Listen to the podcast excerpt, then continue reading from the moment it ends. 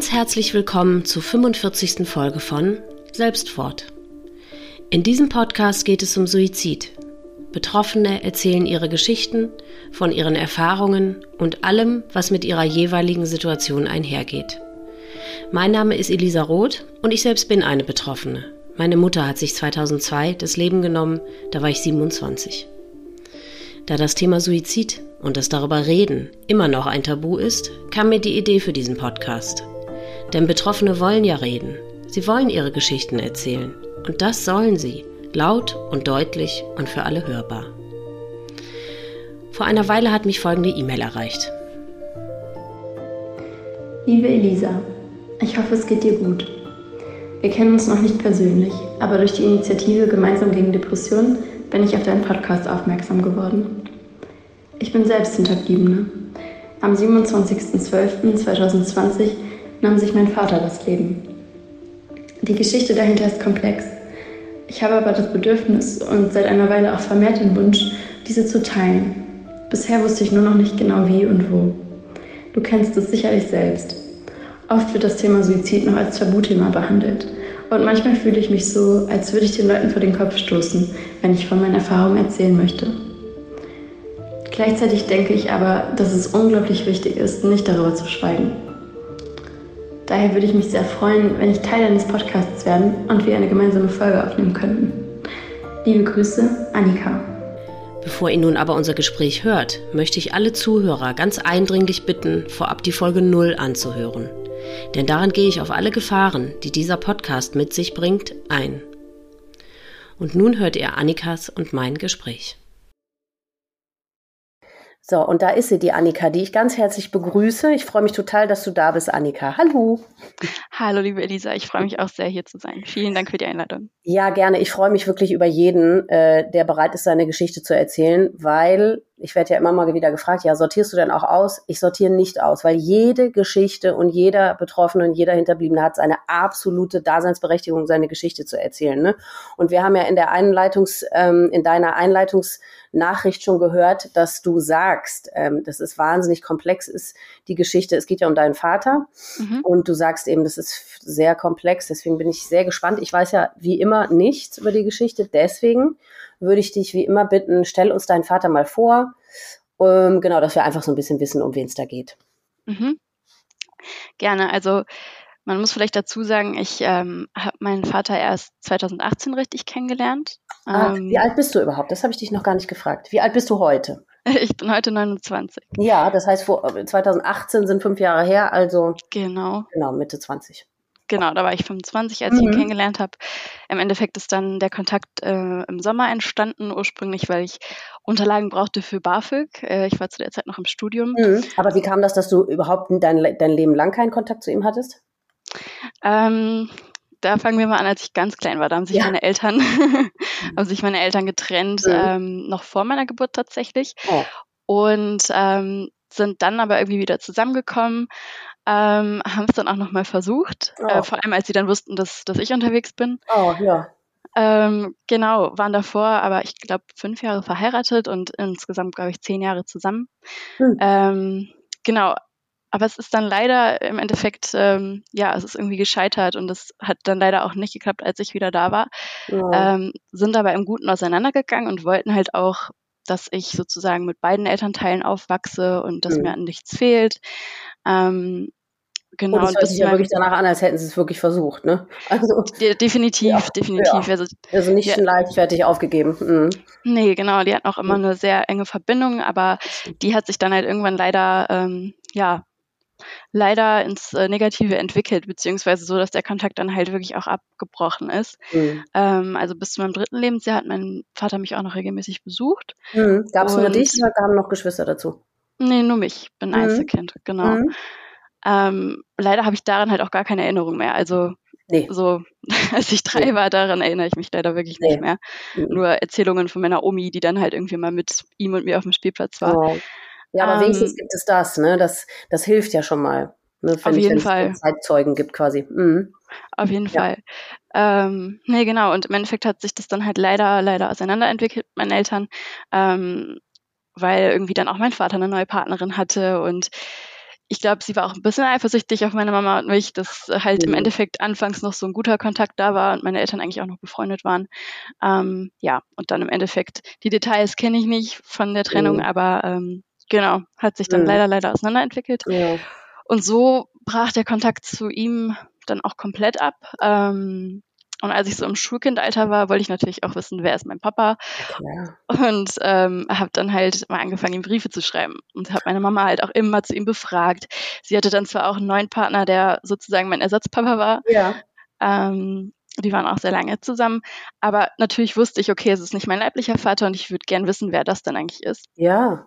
Ähm, und ja, dann habe ich mir mit ihm ein bisschen Briefe hin und her geschrieben. Oh, das heißt, er hat geantwortet und er hat sich auch gefreut, offensichtlich. Das ist ja schön. Genau, richtig. Mhm. Ähm, ich habe die Briefe dann auch äh, nach seinem, nach seinem Tod noch gefunden und äh, auch gelesen. Und oh. ja, im Endeffekt war das auch klar natürlich super emotional, das, das dann wieder zu sehen, wie ich damals ähm, den Kontakt gesucht habe. Ja. Aber ähm, ja, im Endeffekt, meine Mama hat ihm dann auch nochmal geschrieben, aber es war irgendwie immer so ein bisschen schwierig. Also er hat dann, ähm, er war Feuerwehrmann und hatte halt auch 24-Stunden-Dienste, war immer sehr viel unterwegs. Mhm. Und ähm, wir hatten uns dann irgendwie mal zum Telefonieren verabredet, aber das hat nie so richtig geklappt. Und mhm. nach einer Weile, also da kam dann zwar auch mal so ein Paket von ihm zu Weihnachten und dann, ich glaube, ich war so acht oder neun, als sich das dann auch wieder im Sand verlaufen hat mhm. ähm, und man sich dann leider nicht getroffen hatte. Und meine Mama war dann halt auch ein bisschen, ja, sie sagte halt auch, okay, du bist das Kind und es liegt jetzt nicht an dir, die ganze Zeit nee. zu versuchen, den Kontakt ja, herzustellen. Das sehe ich genauso, ja. Mhm. Ähm, genau, ja, und im Endeffekt ähm, habe ich dann im Teenie-Alter eher so ein bisschen, war ich eher so ein bisschen sauer und habe das alles nicht verstanden mhm. ähm, und habe da dann auch gar nicht mehr irgendwie nachgefragt oder den Kontakt gesucht. Mhm. Aber es war halt immer in meinem Hinterkopf und ja, ähm, irgendwo auch immer so ein bisschen belastend. Mhm. Ähm, genau, ja, und als ich dann, ich glaube, da war ich ja Anfang 20, da habe ich dann nochmal überlegt und gedacht, okay, eigentlich willst du ihn wirklich gern kennenlernen. Ja. Ähm, put your ego aside so und ja. schreib ihm einfach nochmal. Mhm. Ähm, genau. Und dann brauchte ich halt sogar auch seine Unterlagen für BAföG und habe dann gedacht, okay, bevor ich jetzt hier irgendwie so ganz trocken schreibe, ähm, ja. hey, ich brauche deine Unterlagen fürs BAföG, ja. habe ich sogar am Anfang auch gemacht. Äh, aber dann habe ich mir ein Herz gefasst und dachte, hey, ich schreibe ihm jetzt nochmal einen persönlichen Brief mhm. und schau einfach, was dabei rumkommt. Mhm. Mm, genau. Und im Endeffekt hat er sich dann halt äh, auch darauf gemeldet. Das war dann im Sommer 2018. Mhm. Ähm, und das war dann halt irgendwie einfach total aus dem Nichts. Also dann kam eine WhatsApp-Nachricht und ähm, ich hatte halt meine Nummer in dem Brief mit angegeben. Mhm. Und ich habe mich total gewundert, aber auch total gefreut gleichzeitig. Ähm, ja, und so entstand dann der Kontakt und irgendwie haben wir dann halt ähm, immer hin und her geschrieben und auch mal so Bilder ausgetauscht. Also äh, von seinen Hobbys, von seinen Wanderungen hat er ja. mir dann erzählt. Und Wohnte er denn weit von dir weg? Wohntet ihr weit auseinander? Äh, nee, zu dem Zeitpunkt wohnte er in Castrop-Rauxel, auch bis zum Schluss. Mhm. Ähm, ist genau. das weit von dir weg? Das ist ungefähr, ja, jetzt mittlerweile wohne ich in Köln, aber zu dem ah. Zeitpunkt habe ich noch in Krefeld und dann in Duisburg gewohnt. Okay. Also ungefähr in der Nähe. Ja, genau. Mhm. Ja. Und aber ihr habt euch auch mal getroffen oder blieb es immer nur bei dem äh, ja, genau, dazu komme ich gleich. Also oh, im Endeffekt, okay. ähm, das ist das, was ich meine. Die Geschichte ist irgendwie so mhm. komplex. Ja, sorry, ich bin jetzt ruhig. Ich höre einfach nur zu, ja. Alles gut. ähm, nee, genau, also Castro Roxel und er kommt ursprünglich aus Sydney, aus Australien. Ähm, oh. Wurde da geboren. Da kann ich aber auch gleich noch drauf eingehen. Ja. Ähm, genau. Also im Endeffekt haben wir uns das erste Mal getroffen 2019 im Februar. Mhm. Ähm, weil ich dann halt gedacht habe, okay, jetzt ist der Kontakt da, jetzt will ich ihn auch wirklich persönlich kennenlernen und ja. habe das dann halt initiiert und er hat sich, glaube ich, sehr gefreut, ähm, weil er, glaube ich, auch selber nicht genau wusste, okay, wie begegne ich ihr jetzt? Ich will sie zwar kennenlernen, aber ne, ähm, es ist ja auch irgendwo komisch, wenn man sich das ganze Leben nicht gesehen hat. Das ist ja ein fremder Mann für dich, ja klar. Genau, deswegen wusste ich auch gar nicht, was auf mich zukommt äh, vor dem Treffen und war super aufgeregt. Ja, klar, das glaube ich, oh Gott. Und ähm, dann, als wir uns gesehen haben, das war, also im Endeffekt haben wir uns dann halt in so einem Restaurant getroffen, einfach ganz entspannt zum Quatschen und wir wollten eigentlich was zusammen essen, aber im Endeffekt haben wir nichts gegessen, weil wir beide so aufgeregt waren. Oh. Ähm, genau, und hatten dann aber eigentlich einen total schönen Abend. Also ich glaube, ja. wir saßen drei Stunden zusammen und er hat ganz viel geredet, ganz viel erzählt. Oh. Und ich habe einfach nur zugehört und halt zwischendurch auch erzählt. Aber ja. ähm, das war irgendwie Also es war natürlich irgendwo anfangs komisch, aber es war nicht fremd, sondern ich hatte irgendwie direkt das Gefühl, so, okay, das ist so das Puzzleteil, jetzt habe ich meinen Papa kennengelernt. Wahnsinn, ja. Und ähm, ne, genau, also er kommt ursprünglich aus, aus äh, Sydney Mhm. und ähm, seine Eltern, also seine Mutter kam aus damals Jugoslawien Mhm. ähm, und sein Vater aus äh, Castrop tatsächlich, da wo mein Vater zuletzt auch gewohnt hat. Ja. Ähm, genau, die beiden haben sich kennengelernt in äh, Australien, sind halt beide da äh, hinausgewandert und haben dann drei Jungs zusammenbekommen und einer davon war mein Vater. Mhm. Ähm, er war das mittlere Kind, also hat Mhm. einen jüngeren und einen älteren Bruder. Ähm, genau, und ich glaube, als er sechs Jahre alt war, Ende der 60er, sind, ähm, ist die Familie dann zurück nach Deutschland, weil eigentlich ähm, sein Vater, also mein Opa, den ich aber auch nie kennengelernt habe, ähm, ein Erbe antreten sollte von irgendeiner Tante in Deutschland. Mhm. Und diese Tante ähm, lebte zu dem Zeitpunkt wohl noch. Ähm, Details kenne ich nicht, aber ich weiß, dass als sie dann nach Deutschland gekommen sind, auch noch mit dem Schiff und mit drei kleinen Jungs, ähm, dass sie sich dann leider so zerstritten haben, dass die Tante irgendwie das Erbe doch abgesprochen hat. Und ähm, die Familie dann halt leider schauen musste, wie sie um die Runden kommt. Oh Gott, ja. Genau. Also ja. Wie aus so einem Buch. Nicht, das ist nicht wie so ein Roman, so ein schlechter. Ja, ja, halt wirklich. Und äh, ich kannte die Geschichte auch immer so grob. Und äh, mein Cousin und meine Cousine, also die Kinder von meinem äh, Onkel, Mhm. die, ähm, ja, wir haben halt irgendwie auch immer so darüber geredet, dass es halt eigentlich total, eine total krasse Geschichte ist und Ja. dass es so komisch ist und so schade, dass sich das irgendwie so verstreut hat. Und Mhm. ähm, ja, aber im Endeffekt, um den Bogen zu schlagen, ähm, genau, ist mein Vater dann in Deutschland aufgewachsen und Okay, ähm, Das heißt, das war dann mehr oder weniger auch seine Muttersprache. äh, Deutsch, naja, eigentlich, also er ist halt mit Englisch aufgewachsen, aufgewachsen und Mhm. dann, ähm, mein Onkel hat erzählt, dass, dass dann halt in der Schule die Kinder zu denen gesagt haben, ihr redet Kauderwelsch, weil das so eine ja. Mischung aus Englisch und Deutsch Ja, war. ja. Genau. Ähm, nee, aber im Endeffekt hat er dann auch Deutsch gelernt und ist, denke ich, auf Deutsch aufgewachsen. Ja. Und die Eltern, also der Vater kam ja auch ursprünglich aus Deutschland. ja, eben. Mhm. Genau. Mhm. Ähm, ja, so war das. Vielleicht erzähle ich auch direkt erstmal weiter zu meinem Vater Mhm. ähm, und wie er so aufgewachsen ist. Mhm. Und ähm, was dann passiert ist, genau. Also die drei Jungs haben dann tatsächlich sich ein Zimmer geteilt bis ins Teenageralter. Boah. Und ja, das stelle ich mir auch nicht so Hart. einfach vor. Ja.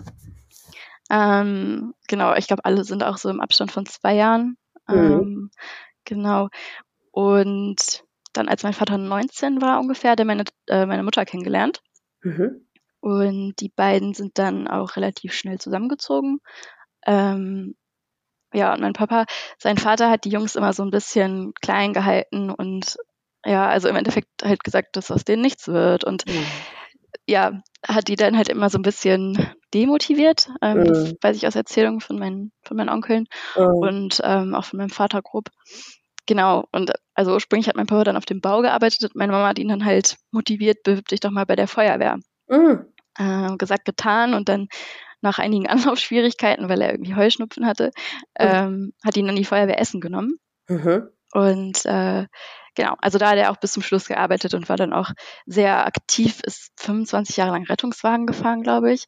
Und Mhm. hat da auch die schlimmsten Dinge gesehen. Also ähm, Mhm. meine Mama hat halt erzählt, als sie noch zusammen waren, hat er eh halt auch nicht erzählen wollen, was, was so passiert war. Mhm.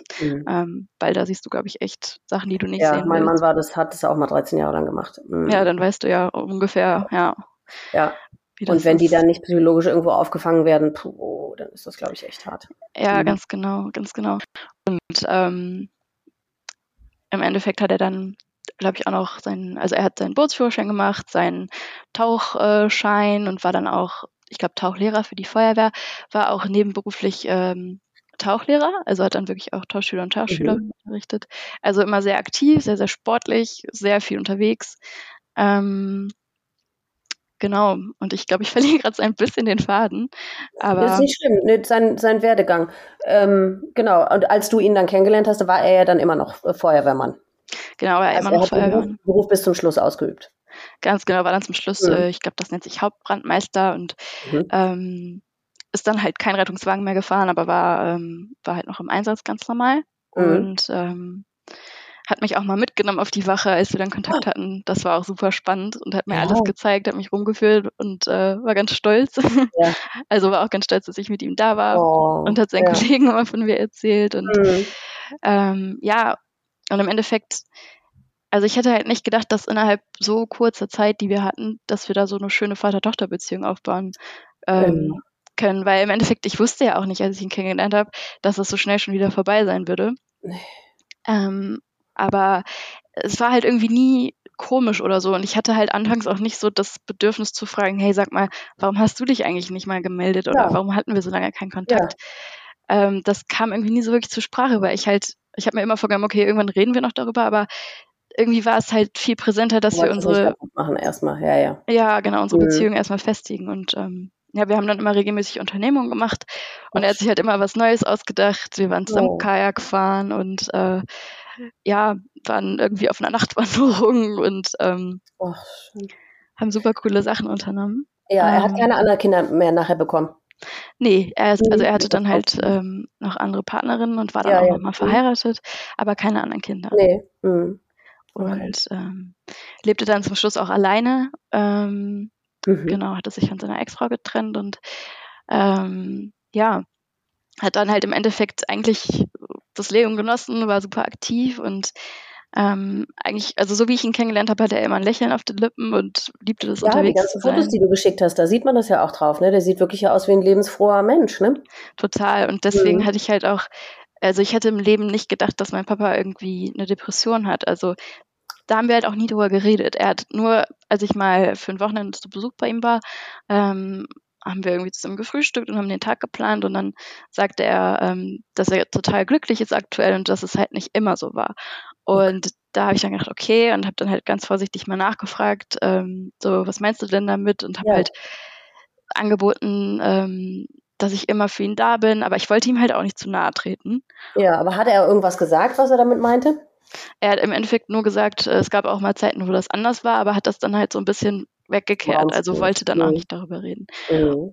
Ja, und dann habe ich halt gedacht, okay, ne, dann reden wir mhm. vielleicht ein anderes Mal darüber, aber mhm. Ähm, habe mir dann halt auch nicht weiter Sorgen gemacht, weil ich halt wusste, er ist so viel unterwegs und manchmal dachte ich auch, wow, der ist halt wirklich nur unterwegs. Also er hat halt. Ähm, wieder dieses Ding. Ey, so viele Betroffene, mit denen ich spreche, ja. da ist das genau so. Da ist das genauso. Und ich habe langsam den Verdacht, dass, ich meine, das ist bestimmt auch so, dass die das nicht ohne Grund tun, ne? Ja, ja. Mhm. Das denke ich auch. Und das war halt auch in der, äh, in der schönen Jahreszeit, sage ich mal, Frühling, Sommer, ähm, hatte ich auch den Eindruck, alles war gut. Und ich glaube, mhm. dass dann so Winter, Herbst für ihn auch schwierig waren. Ähm, mhm.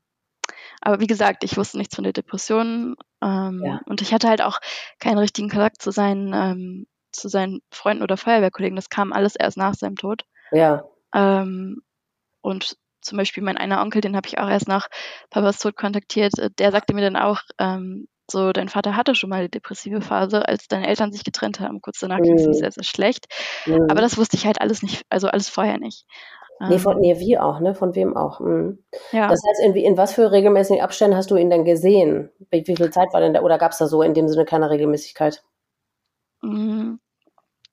Boah, schwer zu sagen. Ich würde mal sagen, alle paar Wochen, aber mhm. so eine richtige Regelmäßigkeit gab es jetzt nicht. Es war halt so, man mhm. hat immer mal äh, telefoniert, man hatte mhm. regelmäßig Kontakt. Wir haben es schon oft gesehen, ähm, mhm. aber jetzt nicht, dass wir jede Woche einen fixen Termin hatten. Nee, nee, okay. Aber er hat auch nie mal abgesagt oder so, weil, nee, also du, nee, er war nee. immer zuverlässig und du hast ihm einfach nichts angemerkt. Mhm. Genau, also als wir dann den Kontakt wieder hatten, äh, war es mhm. so, dass, dass er immer ähm, zuverlässig war, bis, äh, also außer zum Schluss dann, da war es halt, ähm, da war es halt dann so, dass er irgendwie sich nicht gemeldet hat oder so oder dass es Ach. dann schwierig war, ihn zu erreichen, aber da komme ich auch gleich noch drauf zu sprechen. Ja. Ähm, und deine Mutter hat auch nie irgendwie, als die noch zusammen waren, da, da war er auch gesund. Also da, ja, nach der Trennung hast du gesagt. Aber währenddessen oder so, jetzt rückblickend, wo ihr wisst, was passiert ist, hat sie nicht auch mal gesagt, ja, das war schon so, als wir damals zusammen waren oder irgendwie so. Nee, tatsächlich halt nicht. Nee. Ähm, mhm. Also er also, ist offensichtlich irgendwann tatsächlich erkrankt. Also er war nicht sein Leben lang oder schon äh, früh äh, erkrankt, sondern wirklich erst offensichtlich später, ja. Genau, also das vermute ich zumindest, weil ich habe jetzt halt auch ähm, also man will ja auch nicht so rumschnüffelt oder rumspionieren, aber äh, ich glaube, er war irgendwann mal in Therapie und hat auch mal Antidepressiva verschrieben bekommen, aber ich wollte seiner Krankengeschichte jetzt nicht so auf den Grund gehen und ähm, Du, aber ich glaube, also äh, äh, Angst, dass du irgendwie als Schnüfflerin oder so äh, giltst, die musst, solltest du wirklich nicht haben, weil ich meine, das ist dein, das war dein Vater. Ja. Und das hat mit Schnüffeln oder so nichts zu tun, weil, äh, ich meine, klar, das können vielleicht nur ähm, Menschen nachvollziehen, die dasselbe Schicksal irgendwie teilen. Aber das, äh, das weiß ich, dass das bei allen so ist, diese Suche nach den einzelnen Puzzlestücken, weil du denkst, okay, wenn ich die Informationen noch habe, wenn ich das jetzt noch weiß, wenn mir das jetzt noch einer sagt, dann kann ich das besser verarbeiten. Das stimmt ja nicht, das ist ja Quatsch, aber das Gehirn hat immer dieses Bedürfnis. Das, das heißt, da kann ich dich echt nur ermutigen. Also die, und selbst wenn das einer von dir denkt, ja, dann können die dich mal am Arsch lecken. Ja. Das, das, muss man einfach so sagen. Das ist deine Trauer, das ist dein furchtbares Schicksal, was du hast. Und da musst du mit zurechtkommen. Und wenn du das Gefühl hast, du musst da noch Informationen besorgen, dann musst du das tun. Ja, ich meine, ich habe halt, äh, als es dann daran ging, seine Wohnung auszuräumen etc., ähm, da waren dann halt auch Notizen ähm, von Therapien, aber da habe ich noch nicht reingeschaut. Also das war, mhm. ähm, das mhm. war noch zu, zu ja, viel. Ja, es ist ja auch noch nicht lange her. Es sind ja jetzt gerade mal gute zwei Jahre, ne? Ja. Mhm. Ja. Ähm, genau. Aber ja, im Endeffekt so, das, das war so sein Charakter. Also er war halt mhm. auch eher ein Einzelgänger. Also ich habe nach, im Nachhinein dann seinen besten Freund kennengelernt und Feuerwehrkollegen. Mhm. Ähm, aber er hat halt auch super viel einfach allein unternommen. Mhm. Ja. Aber eben, es gab nichts, wo du auf die Idee hättest kommen können, okay, mit dem stimmt irgendwas nicht. Hattest du in deinem Leben irgendwie Kontakt oder äh, ja irgendwie zu Depressionen oder äh, hast du irgendwas gewusst über Depressionen? Weil ich habe nichts gewusst, ehrlich gesagt, mein Leben lang, obwohl ich mit einer schwer depressiven Mutter aufgewachsen bin. Also mhm. ich war weder aufgeklärt, noch habe ich irgendwas gewusst, noch habe ich mich selber informiert. Klar, gibt es ja auch eigentlich keinen Grund dazu, wenn man nicht weiß, dass einer aus dem nahen Umfeld erkrankt ist. Ne? Weil, mhm. Wie war das bei dir? Also ähm, klar wusste ich, dass es Depressionen gibt. Ja, das Wort hat man mal gehört, aber was das wirklich bedeutet oder ja. beinhaltet oder was das ist, das weiß man ja nicht, oder? Im Endeffekt nicht. Also ich hatte das halt auch ähm, noch nicht bei einem sehr nahestehenden Menschen mhm. so krass erlebt. Also Freunde oder Freundinnen, die halt irgendwie mal eine depressive Verstimmung hatten, mhm. klar, aber halt nicht so, dass man wirklich da jetzt, sage ich mal, tief eingetaucht ist oder halt nee. mit einem Menschen mal drüber geredet hat, ähm, wie genau. fühlt sich eigentlich ein Mensch, der an Depressionen erkrankt ist. Ja.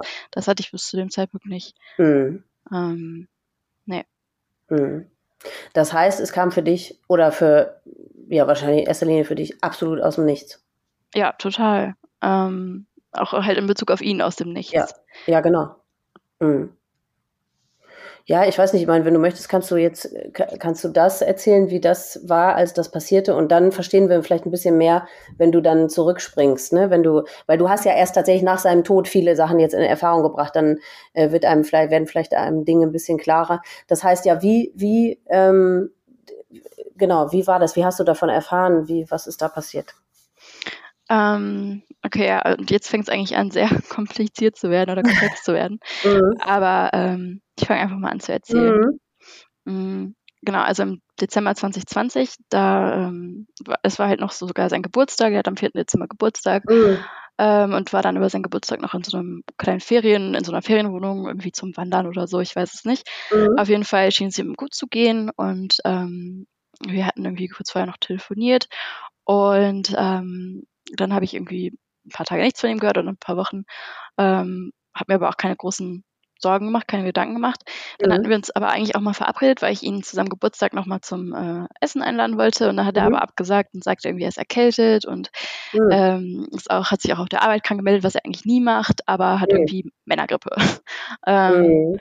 okay, habe ich mir halt nicht so viel bei gedacht, habe dann halt nur mhm. gesagt, wenn du telefonieren magst, sag Bescheid, sonst äh, machen wir einfach einen anderen Termin aus.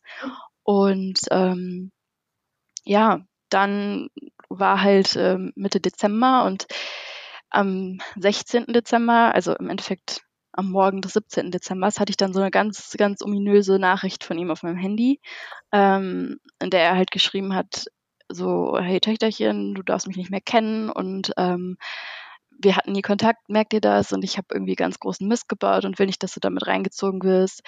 Äh, dicker Abschiedskuss. Und ich saß da und ich, das war das erste, was ich morgens las und ich dachte mir, was ist denn jetzt los? Ja. und ähm, wusste irgendwie überhaupt nicht mehr, was, was, was abgeht. Und ähm, dann habe ich halt mehrfach versucht, ihn anzurufen, ihm geschrieben. Und, und hat er sie auch erst an dem Morgen geschickt oder hast du sie erst an dem Morgen gelesen? Genau, ich habe sie erst an dem Morgen gelesen. Also die kam irgendwie um halb eins in der Nacht, okay. aber da war ich schon äh, am ja, Schlafen. Ja. Genau, und dann habe ich sie morgens gelesen und dachte, was ist passiert? Ich dachte halt, er wäre, was weiß ich, an die Mafia geraten oder sonst was äh, und hätte irgendwelche, ja, weiß ich nicht, irgendwelche Leute, die ihn erpressen, weil so hört sich das halt irgendwie an. Ähm, ja, und dann, dann war ich halt total hilflos und ich konnte ihn halt einfach nicht erreichen. Und ähm, dann kamen plötzlich Fotos ähm, von so einem Eimer von Blut und Blutspuren auf dem Boden. Was? Ähm, hat er die geschickt? Ja, aber es kommt nachher noch raus, sie hat er aus Versehen okay. geschickt. Die sollten eigentlich nicht an mich gehen. Ähm, genau, also im Endeffekt ja, man lasst dann halt Blutspuren auf dem Boden und so ein blutverschmiertes Waschbecken und ich konnte halt anhand der Fotos zum Glück erkennen, wo das war. Mhm. Ähm, und zwar hatte er so eine XXL-Garage, wo ein Wohnwagen drin stand. Mhm. Und da war ich halt schon mal mit, weil wir irgendwie an einem See spazieren waren und dann hat er, hat er das also ein Kajak rausgeholt und im Endeffekt wusste ich halt, wo dieser Wohnwagen steht und wo diese Garage steht. Ähm, genau. Und habe dann halt gedacht, okay, irgendwer hat ihn angegriffen. Weil, also es war die ganze Zeit nicht in meinem Kopf, dass es irgendwas mit Suizid zu tun haben könnte. Ja. Ähm, das, also wirklich bis, bis, kann ich gleich noch erzählen, aber es ja. war erstmal gar nicht in meinem, in meinem Kopf. Nee. Ähm, dann habe ich gedacht, okay, irgendwie muss man ihm helfen, was ist los? Und dann ein paar von den Bildern wurden dann kurz danach wieder gelöscht. Man kann ja äh, bei WhatsApp Bilder noch löschen. Ja, ja. Und äh, ich war völlig irritiert und wusste überhaupt nicht, was ich machen sollte. Habe dann kurz meine Mama angerufen und irgendwie im Schock ihr unter Tränen erzählt, was da gerade irgendwie zu passieren scheint. Und dann sagte sie, okay, Annika, ruf sofort die Polizei an und 112. Ja. Ähm, so, so gesagt, getan. Und dann habe ich halt erstmal so einen ganz, ganz inkompetenten Menschen am Telefon gehabt, der mich abfrühstücken wollte und sagte, ähm, ja, der das irgendwie für lächerlich erklärt hat. Ähm, und dann hatte ich aber zum Glück danach eine kompetente Frau dran, die halt mich dann auch wirklich durch die einzelnen Schritte geleitet hat, weil ich auch total, ja, wie in so einem Schockzustand war. Ja, ähm, und die sagte dann, okay, äh, können Sie ungefähr sagen, wo das ist? Ähm, dann habe ich gesagt, klar, aber ich weiß halt nicht, ob der Wohnwagen jetzt da steht oder ob er vielleicht irgendwo hingefahren ist damit. Kann ja, ja auch sein. Ja. Und ähm, ja, im Endeffekt äh, kamen dann halt auch zwei Poliz also ein Polizist und eine Polizistin zu mir nach Hause in die Wohnung ähm, und haben halt die Nachrichten mir angeschaut und die Fotos äh, gesichert sozusagen. Mhm. Und ähm, dann habe ich halt auch gesagt, also ich, ich weiß nicht, ob mein Vater in irgendwas verstrickt ist oder so, aber ähm, ja, bitte helfen Sie. Und dann ja, haben die halt ja. sofort auch jemanden, also ein Einsatzkommando dahin geschickt, zu diesem Ort, den ich beschrieben hatte. Ja. Ähm, und im Endeffekt saß ich dann halt, was sich angefühlt hat wie Stunden, saß ich dann halt zu Hause und ähm, habe darauf gewartet, dass ja, dass sich dann halt wieder jemand meldet mit neuen ja, Infos. Ja. Ähm, genau, zum Glück war halt noch meine Mitbewohnerin bei mir, also ich war nicht alleine. Ähm, genau, und im Endeffekt, ich kann auch gar nicht mehr sagen, nach wie viel Zeit das war, aber dann kamen halt ja. diese zwei Polizisten wieder. Ähm, und haben dann halt auch persönlich Bescheid gesagt und sagten, ja, wir haben nach ihrem Vater gesucht und tatsächlich ähm, hat, äh, haben die Einsatzkräfte ihn auch gefunden. Ähm, und er ist schwer verletzt, aber der wird jetzt auf die Intensivstation gebracht, hat sehr viel Blut verloren, aber er ist jetzt erstmal wieder sozusagen in Sicherheit. Ja. Und ähm, das heißt, da, war, der Wohnwagen war in dieser Garage und sie haben ihn da gefunden. Richtig, die haben die Garage halt aufgebrochen und haben ihn dann mitgenommen. Und das nächste, also der nächste Schritt war, ähm, dass ich halt die Telefonnummer bekomme von dem Krankenhaus und ja. ähm, mich dafür weitere Informationen melden sollte. Ja. Und ähm, genau, die Polizei hat mir alles Gute gewünscht und aber auch da, ich, ich wusste halt auch nicht, denken die jetzt gerade auch, dass er angegriffen wurde und die ja, einzige Person. Haben nichts weiter gesagt, haben die, nee. er war auch nicht ansprechbar oder so. Äh, mein Vater? Ja. Äh, nee, tatsächlich nicht. Also ah, hm. Er war, glaube ich, also er hat super viel Blut verloren. Ich glaube, er war in so einer Art, ähm, weiß ich nicht, Unbewusstseinszustand, aber ja, okay. Ähm, meine Mitbewohnerin sagte dann, hey, es kann doch vielleicht sein, dass das ein Suizidversuch war. Ja. Ich weiß auch gar nicht mehr genau, ob sie es dann direkt gesagt hat oder im Laufe des Tages erst, aber ich habe halt auch gesagt, nee, also als ob, warum sollte mein Vater sich denn ja. was antun wollen? Und das ging gar nicht in meinen Kopf. Ja. Ähm, und dachte halt die ganze Zeit, er wurde angegriffen und du willst es ja irgendwie auch nicht nee, nee, mm, wahrhaben, mm, so mm. in dem Moment. Und mm. ja, ähm, dann habe ich im Krankenhaus angerufen und ähm, da ging dann halt auch ein, äh, ein Arzt dran, der sagte, ja, ähm, ihr Vater, also er ist schwer verletzt, hat sehr, sehr viel Blut verloren, aber er ist jetzt äh, außer Lebensgefahr.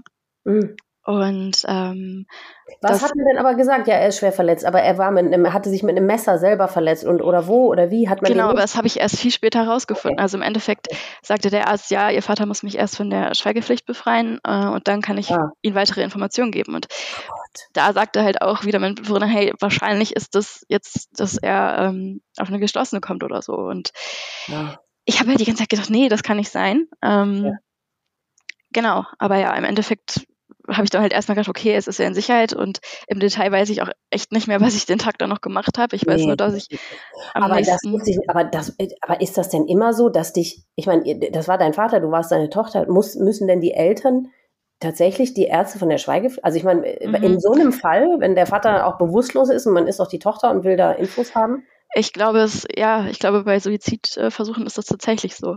Ah, ähm, okay wenn die Leute dann auf die, auf die Geschossene kommen, mhm. ist es, glaube ich, tatsächlich so, dass du erst ähm, den Arzt von der Schweigepflicht befreien musst. Aber ja, also ich war dann halt auch in so einem Zustand des völligen Durcheinanderseins und ja. ähm, dann am nächsten Tag habe ich halt wieder da angerufen und ich weiß schon. Wolltest du nicht oder konntest du nicht? Es war ja Corona, wahrscheinlich konntest du, durftest du ja, nicht, ne? Oder durfte ich nicht. Es war Corona, man durfte nicht dahin. Weil das war natürlich mein erster Impuls, ich fahre dahin. Ja, natürlich. Ja, aber ja, das, das ging nicht.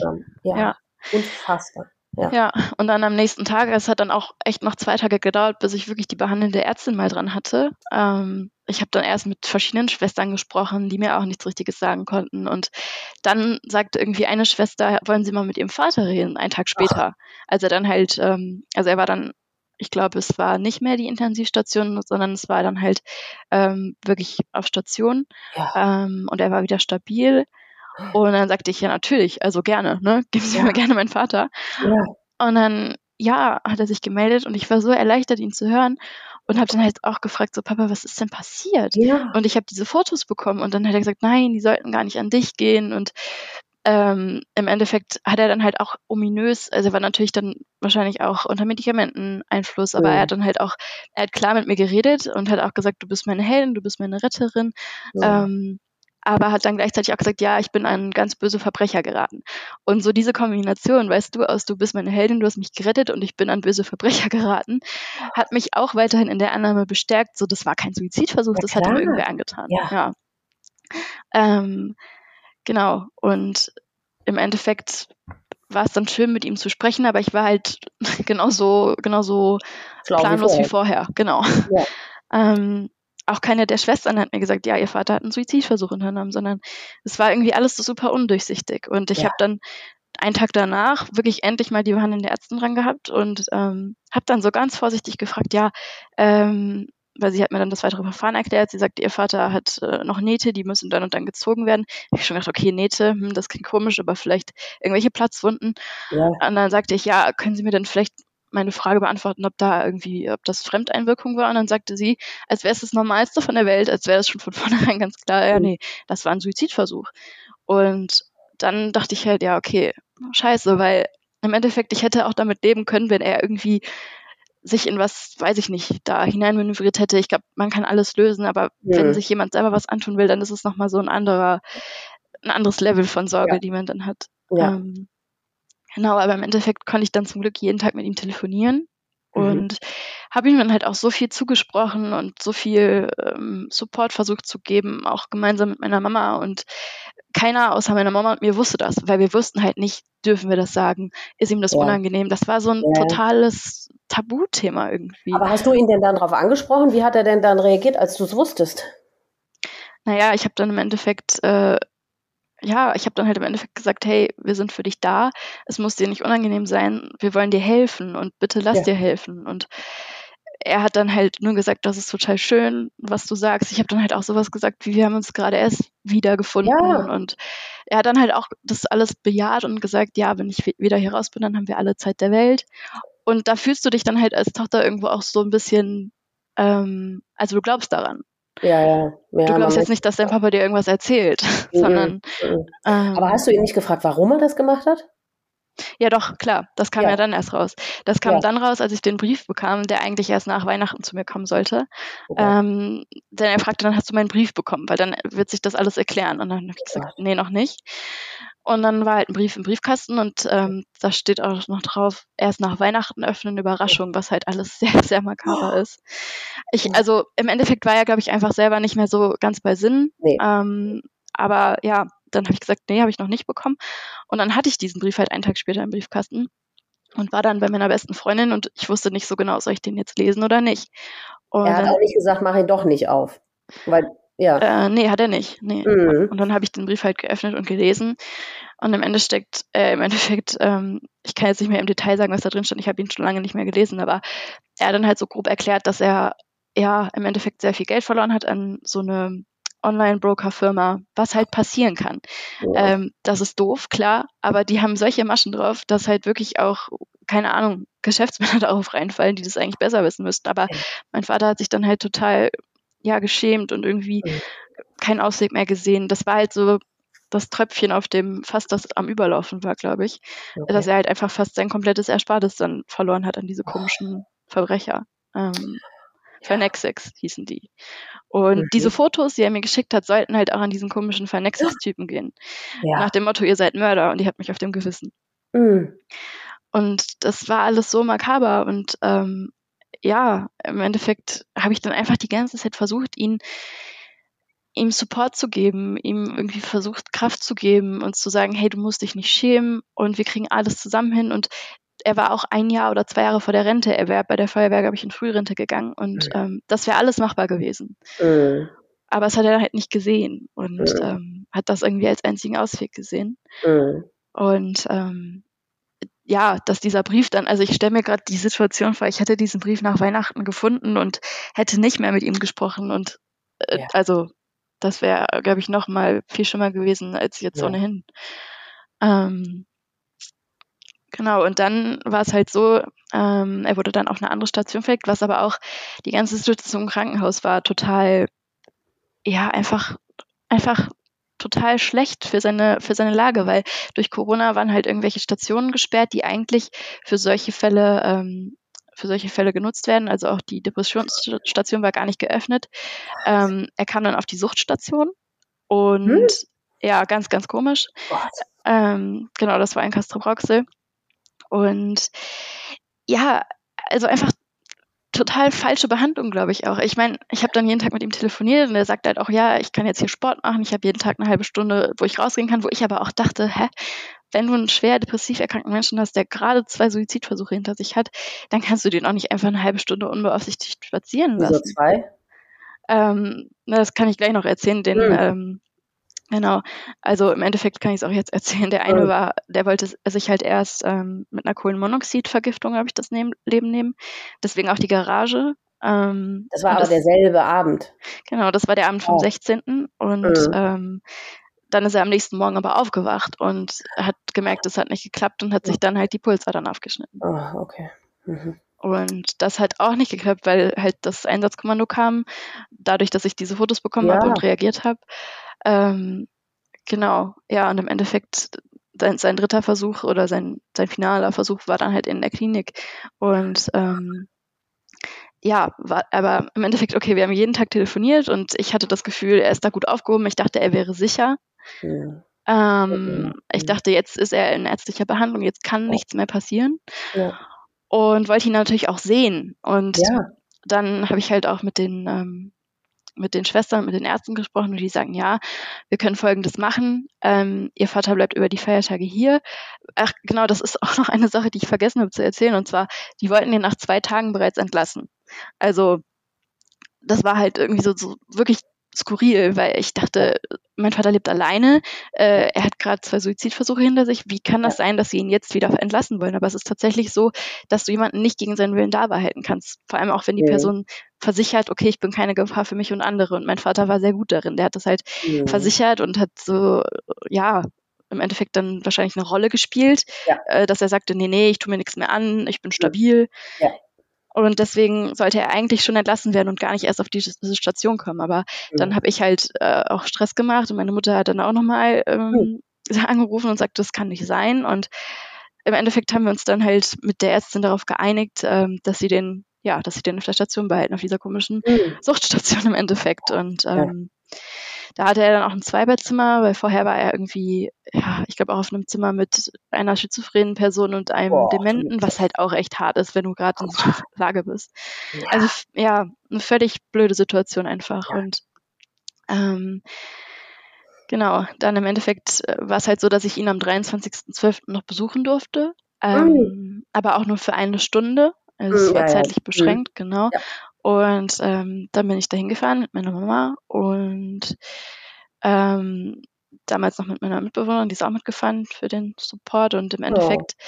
ja, im Endeffekt waren wir dann da und ich war dann, ach Quatsch, ich vertue mich gerade komplett, ähm, nochmal zurückgespult, das war mhm als wir ihm Sachen gebracht haben. Genau, da waren wir zurück. Mhm. Da haben wir ihm eine Tasche gebracht, mhm. einfach frischen Sachen, weil er hatte ja nichts. Er war ja nee. einfach da. Ja, ja, genau. Und dann haben wir ihm so ein kleines Care-Paket zusammengestellt im Endeffekt und darüber hat er sich auch sehr gefreut. Und ja. als ich das an der Pforte abgegeben habe, das war auch zu dem Zeitpunkt, wo ich noch nicht wusste, dass es ein Suizidversuch war. Ah, okay. Mhm. Ähm, da sagte ich dann halt auch, okay, ich habe jetzt hier einen Rasierer drin, weil ich da halt schon vermutet habe, okay, hm, vielleicht, ja, schlecht, Selbstverletzung. Und dann sagten die, ja, wir gehen das eh vorher nochmal durch äh, bevor wir ihm das geben. Genau, ja, aber im Endeffekt dann, um auf den 23. zurückzukommen, da oh. waren nur meine Mama und ich da und mhm. ähm, sind dann halt nach Kassel-Broxe gefahren. Und äh, ja, dann hatten wir eine Stunde Zeitbegrenzung. Ich habe ihn dann oben abgeholt. Also die Klinik war auf zwei Etagen, das war in so einem mhm. gesonderten Gebäude.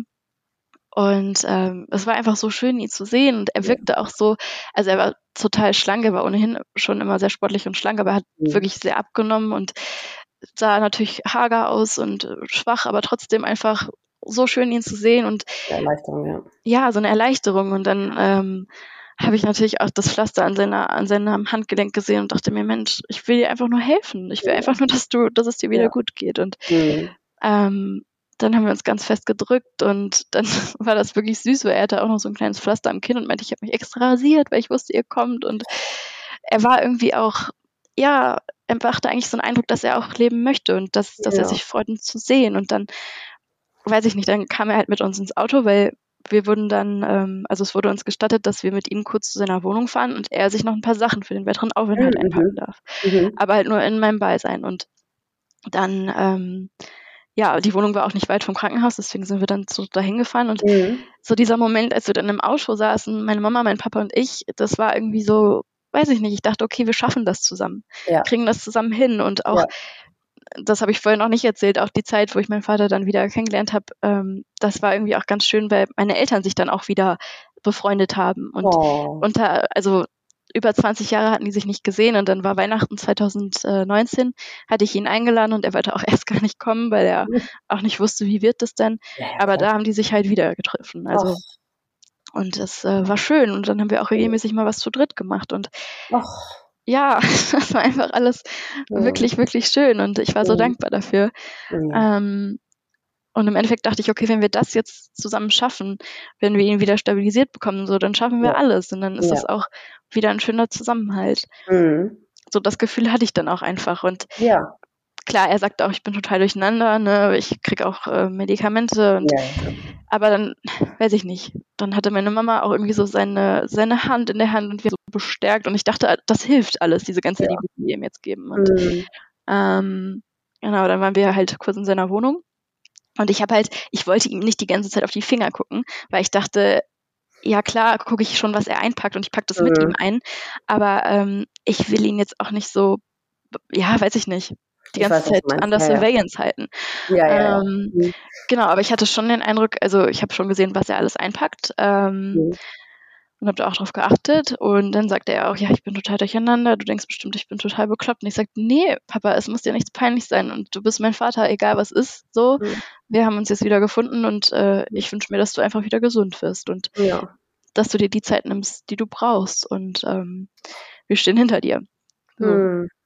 Ähm, ja, genau. Und dann sind wir wieder zurückgefahren zur Klinik und dann war das auch das letzte Mal, dass wir ihn dann gesehen haben. Also im Endeffekt haben meine Eltern sich dann am Auto verabschiedet und meine Mama hat im Nachhinein immer so gesagt, dass sie das Gefühl hatte, er hat sie nochmal so ganz fest gedrückt und so im Weggehen hat er sich auch nochmal so zu ihr umgedreht nach dem Motto, also im Nachhinein dachte mhm. sie so, das war sein Abschied an sie. Ja. Ähm, und ich habe ihn dann halt noch mit rein begleitet mhm.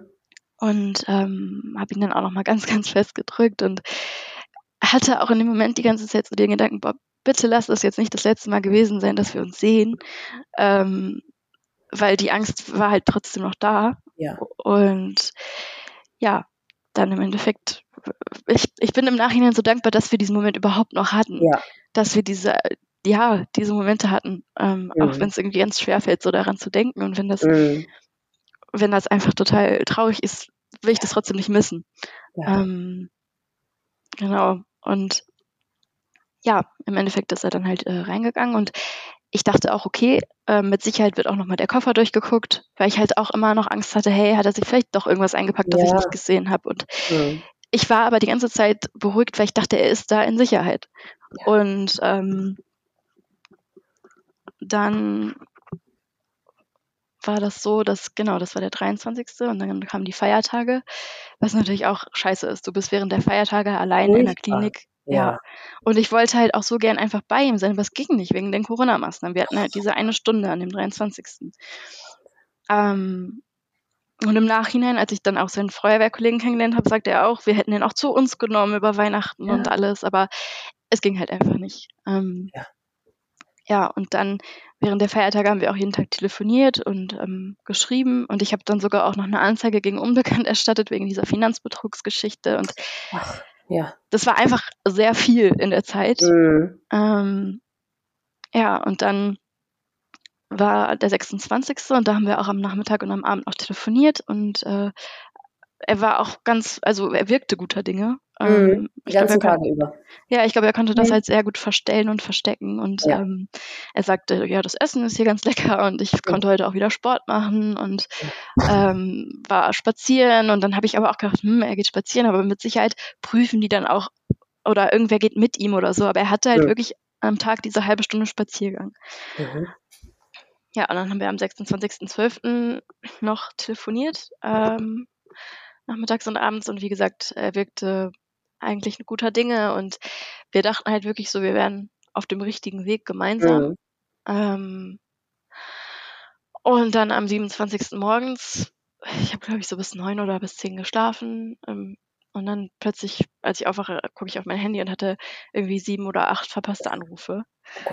Ähm, von einer Nummer aus Castro Brauxel und ich hatte direkt schon so dieses, ja. ich kann das Gefühl gar nicht beschreiben, wenn man mhm so alles zieht sich zusammen ja. und man zittert. Nein, nein, nein, nein, ja.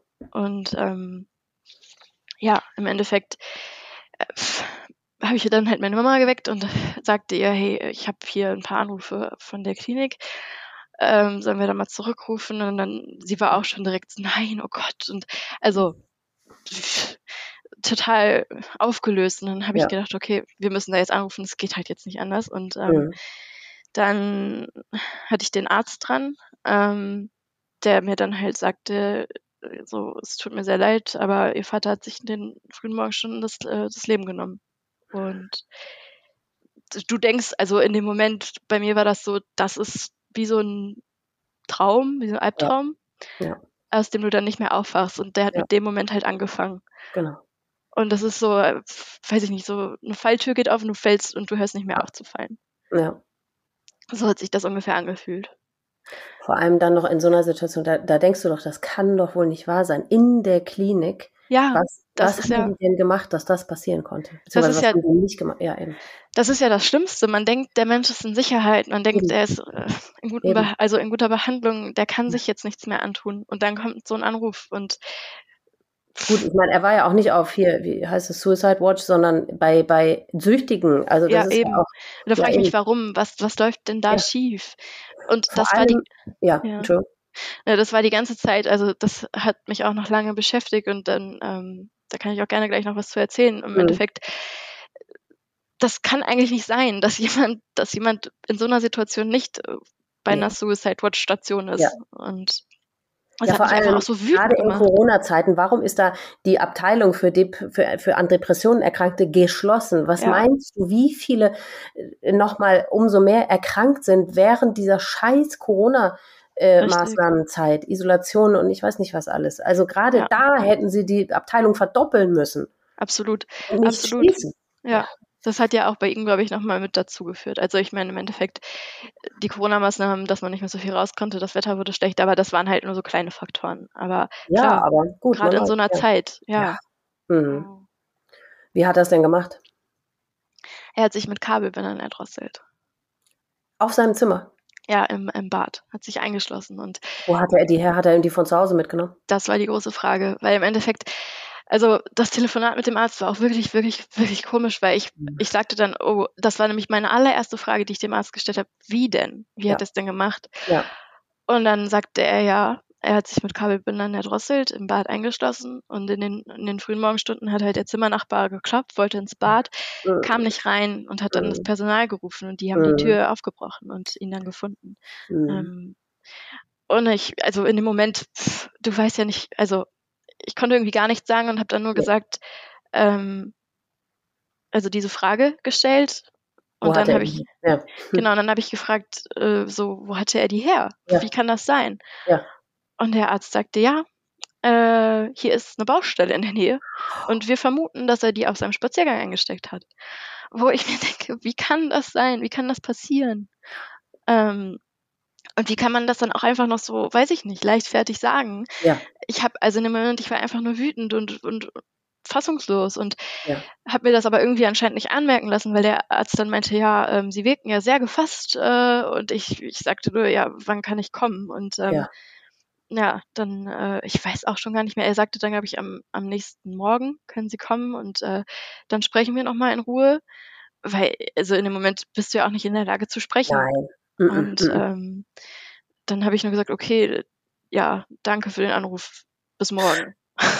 Danke nichts, ja. Hm. Ja, und also danach war es halt, weiß ich nicht, das ist, man ist ja dann in so einem Zustand des Schocks, der, der Trauer, des nicht wahrhaben wollens und ja ich konnte auch gar nicht auf meine arme Mama dann eingehen, weil sie war ja selber in so einem ganz schlimmen Zustand, aber ich ja. war so mit meinen eigenen Gefühlen beschäftigt, dass ich dann ja. einfach raus, also ich habe gesagt, Mama, es tut mir leid, ich muss jetzt kurz raus. Ja. Und es hat geregnet in Strömen, das weiß ich noch, es hat gestürmt und ich bin einfach rausgegangen. Äh, zwar mit einer Jacke, aber bin dann irgendwie erstmal eine Stunde oder eine halbe Stunde spazieren gegangen. Ja. Und wusste nicht, was ich machen sollte. Und ähm, dann kam ich zurück und dann, ja, haben wir irgendwie, weiß ich nicht, ich weiß auch gar nicht mehr, was im Detail dann passiert ist. Wir haben uns dann versucht, gegenseitig zu trösten und dann mhm. weiß ich noch, dass ich auch eine Stunde lang weinend auf, auf dem Bett lag und dann irgendwann, es waren ja nur wir beide, meine Mama und ich, wir waren ja auch alleine mit diesem Thema. Keiner wusste davon außer uns. Und oh, ja. dann hat sie auch gesagt, hey, sollen wir nicht deine Tante anrufen? Mhm. Ähm, weil man muss dazu sagen, meine Tante hat früher, also vor Jahren, ich glaube, da war sie auch in den 20ern, halt auch ihren Papa durch Suizid verloren. Ach Gott. Mm, und dann sagte sie, ja, und sie ist immer da und ich glaube, das hilft, wenn wir jetzt noch eine dritte Person einweihen, ja. die einfach für uns, für uns da ist und das auch ja. weiß. Ähm, genau, gesagt, getan und sie kam dann auch direkt vorbei und das war gut. Also, dass wir dann da noch mhm. jemanden hatten, der ja. einfach, der einfach bei uns war. Wir konnten reden und dann sitzt du auch da und erzählst erstmal diese total skurrile Geschichte und unfassbar, weil meine Tante hatte mein Vater halt auch zuletzt äh, auf einem Geburtstag vor ein paar Monaten gesehen und sagte, wie kann ja. das denn sein? Er machte doch so einen glücklichen Eindruck und jetzt, ja. wo ihr auch wieder Kontakt hattet, ähm, ja. Und am nächsten Tag sind wir dann auch zusammen, also zu dritt zur Klinik gefahren, mhm. ähm, weil das einfach nicht anders, anders ging. Und dann ja. sind meine Tante und ich halt reingegangen ähm, in die Klinik und hatten dann auch noch ein Gespräch mit den Ärzten im Endeffekt war das super ernüchternd, weil ähm, die uns halt nichts anderes sagen konnten, als es tut uns leid. Und, aber immerhin ähm, haben sie das gesagt. Immerhin haben sie das gesagt, aber mhm. wir haben halt auch gesagt, ja, im Endeffekt, das bringt unseren, also es bringt meinen Vater jetzt nicht wieder, aber nee. das, da ist gehörig was schiefgelaufen. Und ja. ich habe auch lange überlegt, soll ich da noch irgendwie hinterhergehen, aber es, ja. es bringt, glaube ich, einfach nichts. Ähm, nee, und wir hatten noch so viele andere Sachen, die dann, die dann zu tun waren, die offen waren. Und deswegen, mhm ähm, habe ich es auch dann gut sein lassen und im Endeffekt. Ich meine, du kannst es ja irgendwann immer noch mal so, ich weiß nicht, verjährt sowas, ich habe keine Ahnung, weil äh, ich habe sowas jetzt schon oft gehört und mich macht das so wütend und du hast vollkommen recht. Ich meine, du hast, ähm, das ist so viel, was man dann zu tragen hat und womit du dich beschäftigen musst. Aber und wenn es nur ist, um das in Zukunft zu verhindern, dass es nochmal passiert, weil ja. es ist wirklich eine Katastrophe. Absolut. Ja, Und die ah. denken ja, die, bei denen wird sich ja nichts ändern. Die denken ja, auch geil, ist ja jetzt gar nichts, hat ja gar keine Konsequenzen gehabt. Dann ja, müssen wir ja in unserem System offensichtlich nichts ändern. Genau, was ja einfach nicht stimmt. Ja, ja. Ja. Hm. Naja, aber wir haben dann ähm, seine Sachen mitgenommen hm. und. Das heißt, ihr habt ihn da vor Ort nicht nochmal gesehen oder so? Er war wahrscheinlich auch schon längst nicht mehr da, ne? War wahrscheinlich bei der. Äh, er war bei, bei einem Bestattungsinstitut, genau. Ach so. Ähm, also okay. er wurde dann, äh, sein, sein Leichnam wurde dann halt abgeholt in den ja. kurz danach, denke ich, und mhm. war dann beim Bestattungsinstitut und dann hat mir halt auch, ähm, also die Klinik hat uns dann auch die Telefonnummer und Kontaktdaten gegeben. Mhm. Ähm, und dann, dann ging es los. Das war wirklich wie so ein Marathon, der, der sich über Monate ja. gestreckt hat, weil wir hatten dann Kontakt zu dem Bestatter, zur Kripo, weil der, also ähm, es musste halt ausgeschlossen werden, dass da Fremdeinwirkung mit ja. bei war. Äh, dann wurde der Leichnam freigegeben. Dann musste man sich mit allem Möglichen auseinandersetzen. Wie soll er bestattet werden? Das wusste ich ja alles nicht. Und das war dann im Endeffekt meine Aufgabe. Dann kam noch eine ganz komplizierte Geschichte mit seiner Ex-Freundin dazu oder Ex-Frau dazu, worauf ich aber jetzt nicht eingehen möchte. Ja. Aber das waren Sachen, die das kommen dann. Absurd, ne? ja. Bitte? Das ist einfach absurd, womit man sich dann auseinandersetzen muss, vor allem in dem Alter. Total. Und ja. ich glaube, du warst im gleichen Alter, als du deine Mama verloren hast. Mhm. Genau. Mhm. Ja. Und das kommt von jetzt auf gleich. Und also meine Mama und meine Tante haben mich da immens unterstützt. Mhm. Und ähm, dann hatte ich halt auch den Kontakt zur Feuerwehr. Ähm, mhm. also den ersten Kontakt hatte ich dann zu seiner, zu seiner damaligen Chefin. Mhm. Ähm, die mich dann auch am Telefon fragte, was ist denn passiert? Und ich, ich wusste immer noch nicht, darf ich sagen, dass es ein Suizid war? Stelle ich meinen Vater damit bloß? Und da war immer noch so dieses, dieses, ja, diese Hemmschwelle. Und dann sagte sie auch, ja, ähm, sie hat dann von sich aus schon gefragt, war es vielleicht ein Suizid? Weil es gab halt auch schon Suizidversuche bei der Feuerwehr. Ja, ähm, ja. ja, und dann sagte ich, ja, leider tatsächlich schon. Und dann ähm, hat sie mir direkt den Kontakt zu seinem besten Freund gegeben, zu seinem oh. Feuerwehrkollegen, ja. von dem er mir auch äh, zu dem Zeit noch erzählt hatte. Und ähm, mhm.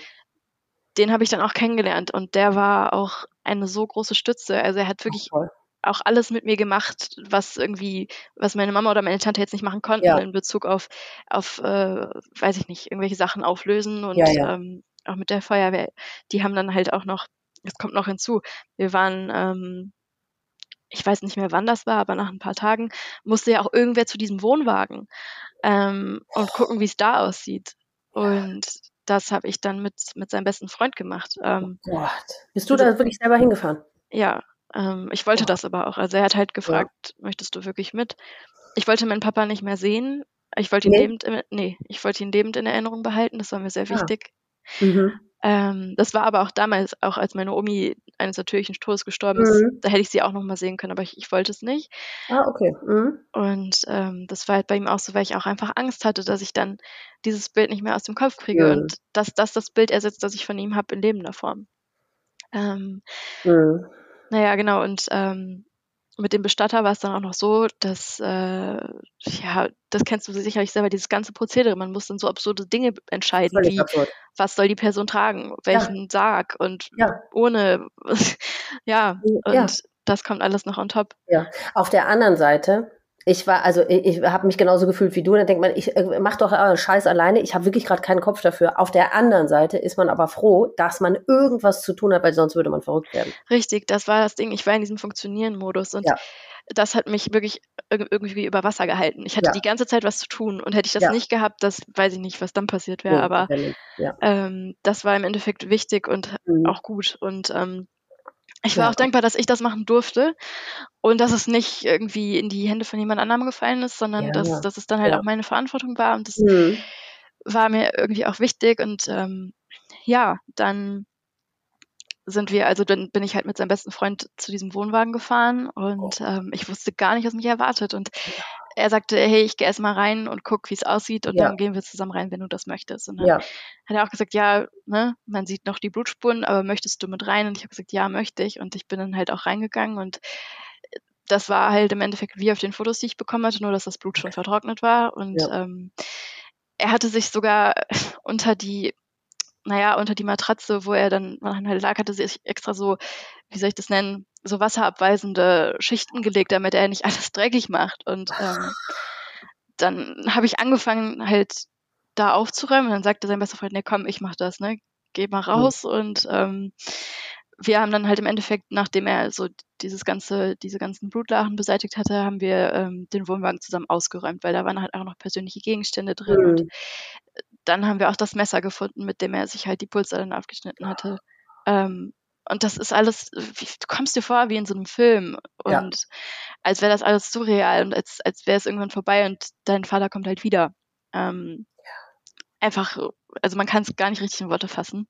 Nee. Ähm, naja, und dann. Ich mir da aber auch immer die Frage, ob das nicht irgendwie echt angebracht wäre, dass nicht völlig automatisch, ich glaube zum Beispiel in Österreich ist das so, da kommt bei einem Suizid äh, ganz automatisch, ähm, weil auf irgendeine Art und Weise erfährt ja immer die Polizei. Mhm. Äh, da kommt ganz automatisch wird ein Seelsorger geschickt und auch ein, also das sollte sowieso immer passieren, finde ich. Ob man den dann in Anspruch nimmt oder nicht, ja. sei ja dann dahingestellt. Aber du hast zumindest, hättest du die Option, mit jemandem zu sprechen, weil du ja selber gesagt hast, wenn deine Tante nicht gekommen wäre, ja, ja also das war gut, dass ihr irgendjemanden, eine dritte Person hattet. Und es muss doch jemanden geben, der dann den, diesen, wie soll man es nennen, den Tatort reinigt. Das kannst ja, du doch ja. als Tochter nicht selber machen müssen. Ja. Und das, also im Nachhinein, ich habe in dem Moment nicht darüber nachgedacht, aber jetzt im Nachhinein ähm, habe ich mir auch gedacht, dass irgendwie ist das irgendwie auch schief gelaufen, weil, wie du schon sagtest, Seelsorger, warum war da keiner? Ähm, Bei uns wenn das, auch nicht. Wenn das nee. offensichtlich ein Suizid war, warum war da niemand, mit dem ich reden konnte, der halt ähm, professionell sowas macht? Genau. Ähm, oder auch für meine Mama. Ich musste dann halt mit ihr zusammen und irgendwie musste man ja auch ihr Leid shouldern, sage ich mal, weil ja. für sie das ja auch eine ganz krasse Situation, weil gerade ihren Mann, ihren Ex-Mann wieder gesehen ja. plötzlich, ja. Ähm, weil sie verbindet ja irgendwo auch noch mehr Zeit mit ihm. Also mhm. ich will nicht ja, sagen, das dass es mehr oder Verbindung kann man ja, vergleichen. Ja. Richtig. Mhm. Ähm, jeder, der involviert ist, auch meine Tante, für sie ist es auch eine schlimme Erfahrung gewesen und ähm, da war halt einfach niemand, ne, mit dem man dann reden konnte. Eben, und man steckt ja selber viel zu tief drin, als dass du selbst, also ich meine, ich, ich wäre nie auf die Idee gekommen, äh, Seelsorger, ja, pf, hatte ich bestimmt auch schon mal was von gehört, aber du kommst ja nie auf die Idee, nee, selber einen zu organisieren. Nee. Da hast du ja gar keinen Kopf für. Weil du so viele andere Sachen zu tun hast auch. Ja. ja. Es muss eigentlich automatisch und wenn es nur ist, dass dir die Polizei oder wer auch immer eine Adressliste dahin legt und sagt, so, da können Sie anrufen, da ist immer jemand ansprechbar. Richtig. Sowas ja. muss es doch geben. Ja, und klar, ich habe dann halt irgendwie auch mal ähm, kurz gegoogelt oder so. Und ich glaube auch, eine Freundin hatte mich darauf hingewiesen. Aber in dem Moment bist du nicht so, dass du dich darum kümmerst. Du denkst ja, ja, ja, okay, ne? Aber jetzt sind gerade erstmal andere Sachen wichtig. Die brennen gerade. So, ja. um die muss ich mich kümmern. Und ja. eins davon war halt zu diesem Tatort zu fahren, weil wir wussten, das war auch noch so ein total undurchsichtiges äh, Ding, wo meine Mama dann auch noch hinterher telefoniert hat, wo ist der Schlüssel von dieser Garage, weil die haben das hm. Schloss ausgetauscht und dann ah, musste ja. ich irgendwie zur Polizeiwache fahren und den Schlüssel finden und ähm, also was das für ein Akt war im Nachhinein, wie viel wir rumtelefoniert haben, auch wegen kleinen Sachen, die dann irgendwie wie so ein Rätsel, das man lösen musste, wirklich. Furchtbar. Und ja, sowas muss doch wirklich automatisiert. Also da, da, ja, das geht nicht. Wie die die Tatorte da, also oder wie nennt man das, Tatort? Ich weiß nicht, wie man es mhm. nennt bei einem Suizid das können die doch nicht so hinterlassen. Also ja. ich meine vor allem, weil die Polizei ja da war und wie du schon sagst, die haben die das Schloss ausgetauscht und die sind ja da weggefahren und haben gesehen, okay, da ist alles voller Blut. Ja. Er hat versucht, sich umzubringen. Das ist doch klar, dass die Familie sich nicht selber darum kümmern kann. Bei uns war es auch so. Meine Mutter hat sich im Keller an so einem Heizungsrohr erhängt. Dann hatten die da einfach, ich kam dann in den Keller, da war alles war noch da. Die, die, die Kiste, von der sie gesprungen ist, die, die Flecken auf dem Boden, die Gummihandschuhe, das gibt's doch nicht. Das Stimmt. können die doch nicht. Das geht einfach nicht. Ja, vor allem das brennt sich ja auch in den Kopf ein. So Na eben. Bild. Und du hast doch genug auf den Schultern, wie es so schon ist. Und da brauchst du doch so eine Scheiße nicht auch noch. Ja. Und es kann doch nicht so das Problem sein, irgendjemanden zu organisieren, ähm, der, der das dann da irgendwie äh, beseitigt. Also ja, das, das denke ich halt eigentlich auch. Also ich, ich weiß auch nicht, ob ich dann nicht auch gesagt hätte, hey, ich will trotzdem mit, weil irgendwie hatte ich das Bedürfnis zu sehen, wie, was ist da passiert. Ich weiß nicht, das warum. Verstehe, ja. Ich kann es nicht beschreiben, aber ich wollte das halt irgendwie verstehen ja. und ich dachte, das hilft dabei. Ja. Ähm, das verstehe ich total gut, genau, weil das gehört zu diesen Puzzlestücken, die ja. man da irgendwie zusammenfügen will und so weiter. Das ist aber was völlig anderes, wenn du es nicht musst. Du kann, ja. hättest dir dann ganz in Ruhe überlegen können, Moment, ähm, mache ich es, mache ich es nicht. Und hier wusstest du aber, es ist im Grunde deine Verantwortung oder deine Aufgabe. Und das eben. ist eine falsche Voraussetzung. Ja, und ich war einfach dankbar, dass ich dann halt den Feuerwehrkollegen und besten Freund dabei hatte. Gott sei Dank. Stell dir mal vor, den hätte es nicht gegeben. Ja, ja. und ähm, dann im Endeffekt haben wir halt zusammen den Wohnwagen ausgeräumt und mhm. was dann halt alles anfiel, ne? Da hat er uns sehr unterstützt und irgendwo war es auch total schön, weil ich weiß noch, einen Abend, also ich habe da jetzt kein großes Zeitgefühl mehr, aber einen der Abende, kurz nachdem es passiert war, ähm, haben wir halt einfach ganz lange und ganz viel auch geredet über meinen Vater. Schön. Und ja. er hat mir erzählt, wie er ihn erlebt hat. Und ich ja, habe ihm erzählt, wie die, wie die Geschichte mit uns war. Und ja, ja, ähm, ja. Hm, schön. Hast du mit dem immer noch Kontakt? Ja, genau. Also wir mhm. sehen uns immer noch ähm, jetzt Ach, nicht so häufig, aber zuletzt ja. haben wir uns zum Geburtstag von meinem Vater ähm, ja. gesehen. Ja. Und da sind wir zusammen mit ihm und seiner Frau und äh, meine Mama und ich sind dann halt zu dem, äh, zu seinem Grab gefahren, haben Ach, das schön. besucht. Ja, weil das, ich meine, da werden wir auch gleich noch drüber sprechen, aber wir können ja schon vorweggreifen. Das ist etwas, finde ich, was wahnsinnig hilft in dieser unfassbaren, katastrophalen Scheiße, die danach, wie man sich fühlt und was danach ist. Aber wenn man Menschen hat, die den Verstorbenen auch kannten mhm. ne, und mit denen man dann über den Verstorbenen reden kann, das finde ich ganz wichtig. Das ist eigentlich ja. fast das Heilsamste. Ja, vor allem war das für mich doppelt äh, wertvoll, weil ich halt auch einen Großteil des Lebens meines Vaters ja nicht kannte. Ja, also, genau. Ich kannte ja nur das, was ich jetzt in den fast zwei Jahren von ihm ähm, ja. kennengelernt habe und mhm. den Rest kann ich nur aus von Fotos oder aus Erzählungen mhm. und das war halt so wertvoll und hilfreich, dann halt den Kontakt zu haben zu seinem besten Freund ja. und auch zu seinen Brüdern. Also ja. ähm, seinen älteren Bruder zu dem hatte ich zwar schon vorher Kontakt, weil es auch der Vater von meinem Cousin, meiner Cousine ist, so, mhm. aber zum jüngeren Bruder halt noch nicht. Und der hat ja. dann halt auch von gemeinsamen Reisen erzählt, die die damals unternommen haben oder mhm. von der Zeit in Australien. Und ähm, mhm. tatsächlich haben wir auch dadurch, also es ist tatsächlich so, dass wir noch einen Teil der Familie in Australien haben. Mhm. Ähm, und dadurch bin ich dann auch mit denen in Kontakt getreten, von denen ich vorher gar nicht wusste, im Endeffekt. Ja, ähm, ja. Noch eine Cousine, die auch in meinem Alter ist, die leben Ach. dort. Und ja, dann haben wir auch angefangen, uns zu schreiben. Das, das war eine schöne Sache, die halt dadurch entstanden ja, ist. Das ist ja manchmal so. Oder tatsächlich oft so, dass aus sowas ganz Furchtbarem doch auch irgendwie immer äh, wenigstens was ganz Kleines ja. ähm, Gutes oder Schönes entsteht. Mhm. Wie waren denn seine Brüder und, und sein bester Freund und so? Waren die genauso, äh, haben die das genauso wenig kommen sehen wie, wie du? Oder haben die irgendwas ähm, Hatten die schon mal Angst oder solche Gedanken? Naja, also im Endeffekt ähm, vielleicht erstmal zu dem besten Freund. Mhm.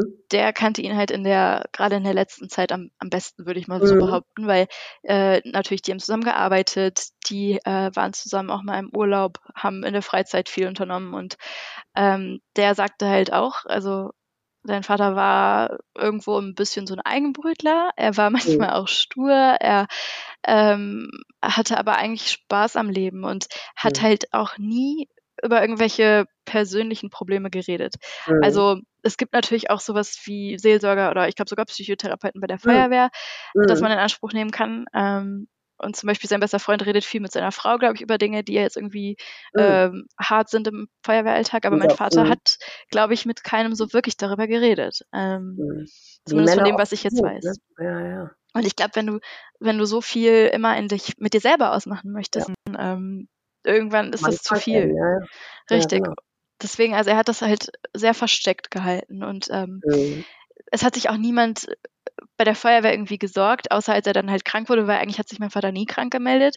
Ja. Und hinzu kommt, dass, ja, also diese Fotos, die er mir geschickt hatte von, ähm, im Endeffekt von seinem Tatort, ja. die gingen auch aus Versehen an einen Feuerwehrkollegen. Und äh, der hat halt, also viel, viel später, als mein Vater, glaube ich, schon längst da weg war und das neue Schloss drin war, hatte er dann, glaube ich, auch gesagt, jo, ich glaube, da sollte mal jemand hinfahren. Ich glaube, irgendwas äh, ist mit dem, mit dem ja. äh, Ivy ja. passiert. Und ähm, das habe ich halt auch im, im, Nachhinein erst erfahren. Und natürlich haben sich dann auch seine Feuerwehrkollegen, es, es gab noch so einen engen Freund und Feuerwehrkollegen, ähm, die haben sich dann auch Sorgen gemacht und hatten halt, die wussten halt auch schon davon während der Feiertage. Aber da ich zu denen parallel keinen Kontakt hatte, wusste ich nicht, dass sie davon wussten. Ja, ja, klar. Und im Nachhinein habe ich dann halt auch gehört, okay, er hat auch mit denen telefoniert, aber zu denen war er eher so abweisend und sagte, ja, ich melde mich dann. Und ich glaube, er mhm. wollte niemanden da reinziehen. Und ich war eh schon so involviert und habe mich da ein bisschen ja, festgebissen.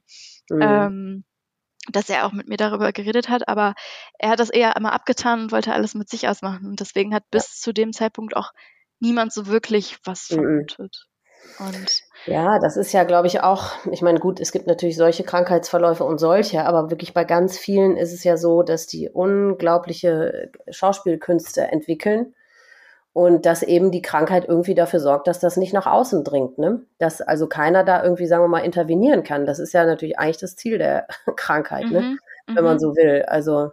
Und ich glaube, das war auch, also das war auch genau sein Ziel und ich glaube, das hat er auch ganz gut ähm, ja. erreicht im Endeffekt. Ja, offensichtlich, du hast ja gar nichts bemerkt, ja, bemerkt befürchtet, ja, gar nichts. Ja, und seine Brüder, da war es leider tatsächlich so, dass sie lange Zeit auch keinen Kontakt zueinander hatten. Ähm, aber dass mir halt sein jüngerer Bruder erzählt hat, dass ja, dass damals schon mal eine depressive Phase, ähm, also dass er schon mal eine depressive Phase von meinem Vater mitbekommen hat und äh, das wusste ich halt vorher alles nicht. Und nee da war ja auch kein Kontakt zu seinen Brüdern vorher, dass ich das mal hätte in Erfahrung bringen können. Du, aber selbst wenn du es gewusst hättest, hättest du ja trotzdem nicht, äh, nicht jetzt in diesem können. Moment, nein, hättest du ja, weil du, für dich gab es ja keine Anzeichen. Also ja. Äh, das war bei mir wirklich ganz genauso, genau. Ich habe eigentlich, ich habe ja gewusst, dass sie, äh, dass meine Mutter bis Anfang 20 es schon mal sehr ernsthaft versucht hat, mhm. äh, dass der Versuch halt gescheitert ist. Und dann hat sie mir irgendwann gesagt, ähm, äh, ich will dir nur sagen, dass wenn ich es doch nochmal irgendwann versuchen sollte, musst du wissen, dass es nicht deine Schuld war, so dass ich eigentlich immer so im Hinterkopf hatte, okay, oh, es kann eigentlich ja. grundsätzlich jederzeit passieren, aber ich ja. habe mich auch total sicher gefühlt, weil ich nichts gemerkt habe. Ja. Nichts, nichts. Und ich glaube auch, vielleicht war das bei ihm auch so, ich weiß es nicht, weil du sagst ja in den also bis zum 26. Dann zwischen dem zwischen den ersten beiden und dem letzten Versuch wirkte er ja auch irgendwie gut drauf und gelöst ja. und so. Ja, das kann ja gut sein, dass er sich überlegt hat, so pass auf, ich treffe die jetzt noch einmal und ähm, ich weiß nicht, vielleicht hat er auch schon einen Tag ins Auge gefasst und ab dem Moment, wo die das wirklich, wo das feststeht, sind die ja auch erleichtert und ja. gelöst, weil sie ja. wissen, okay, die ganze Scheiße, Misere hat einfach ein Ende. Ja, und ich glaube ja. ehrlich gesagt, dass es vielleicht wirklich so war bei ihm und dass er halt ja. vielleicht deshalb auch so gelöst war. Weil ja. auch gerade, als er mir geschrieben hat, du musst dir keine Sorgen machen, ich bin über die Feiertage noch hier. Ja. Ähm, und das ist schon vernünftig, hat er noch gesagt. Und aber dann halt auch so eine Aussage wie, wenn ich hier raus bin, dann haben wir alle Zeit der Welt. Und ich weiß nicht, vielleicht wollte er in dem Moment einfach, dass ich mich nicht irgendwie schuldig oder schlecht fühle. Das oder er hat es wirklich ge, gehofft, geglaubt, sich gewünscht, weil es gibt ja immer noch den Originalmenschen. Vielleicht ist es, wenn es nur ein ganz kleiner Zipfel noch ist, der halt nicht von dieser Depression überwuchert ist, aber den gibt es ja auch immer noch. Und der ja. hat sich das mit Sicherheit ja gewünscht. Und der hat wirklich gedacht, okay, vielleicht kriegen wir es hin. Äh, und dann übernimmt aber halt wieder diese erkrankte ähm, Seite. Seite dann, ja. Ne?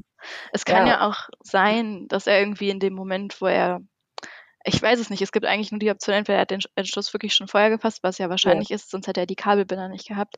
Ja. Aber vielleicht war es auch nochmal so ein, keine Ahnung, so ein Auslöser, der ihn dann wirklich gepusht hat, das zu machen. Ich, ich kann es mir nicht erklären. Man, man, man wird sowieso nie wissen, man weiß es nicht. Aber es hört sich auch für mich so ein bisschen danach an, dass er sehr bedacht war und so äh, im Kopf hatte, naja, es ist ja schließlich Weihnachten und vielleicht will er euch die Feiertage jetzt nicht kaputt machen. Ja. Das hat er ja zu dir auch gesagt, mach dir keine ja. Sorgen, ich bin über Weihnachten noch hier. Naja, und er ja. hat sein Versprechen gehalten und weil was danach ist, äh, ja gut, ne, doch, er hat ja gesagt, ihr habt noch so viel Zeit, ja. Aber das könnte ich mir vorstellen, das wäre jetzt meine Frage an dich, das kommt ja jetzt noch hinzu zu diesem ganzen, zu dieser Trauer und zu diesem Verlust und so weiter, das, um was er euch gebracht hat das kommt ja noch dazu bei eurer Geschichte, ne? Weil was, guck mal, ihr kanntet euch erst zwei Jahre und, und all viel, das ja. hat er euch gebracht, ne? Und das finde ich einfach wahnsinnig traurig. Oder das ist das, ja, das ist das, ja. was so zusätzlich wehtut, ja. weil im Endeffekt, ich habe mein Leben lang irgendwie so ein bisschen nach meinem Vater gesucht. Ja. Und ähm, habe ihn dann ja auch gefunden und er hat mich gefunden und irgendwie haben wir zusammengefunden und ähm, hatten die schönste Zeit, wirklich. Und ähm, haben Unternehmungen gemacht und wir hatten auch noch so viel vor. Also ich wollte ja. mit ihm meinen Tauchschein machen und ja. wir wollten auch noch mal irgendwann zusammen nach Australien und ja. äh, also er war ja auch noch so gesund und so aktiv, also körperlich, physisch. 59. Auch, meine Mutter auch. Ja. Mhm.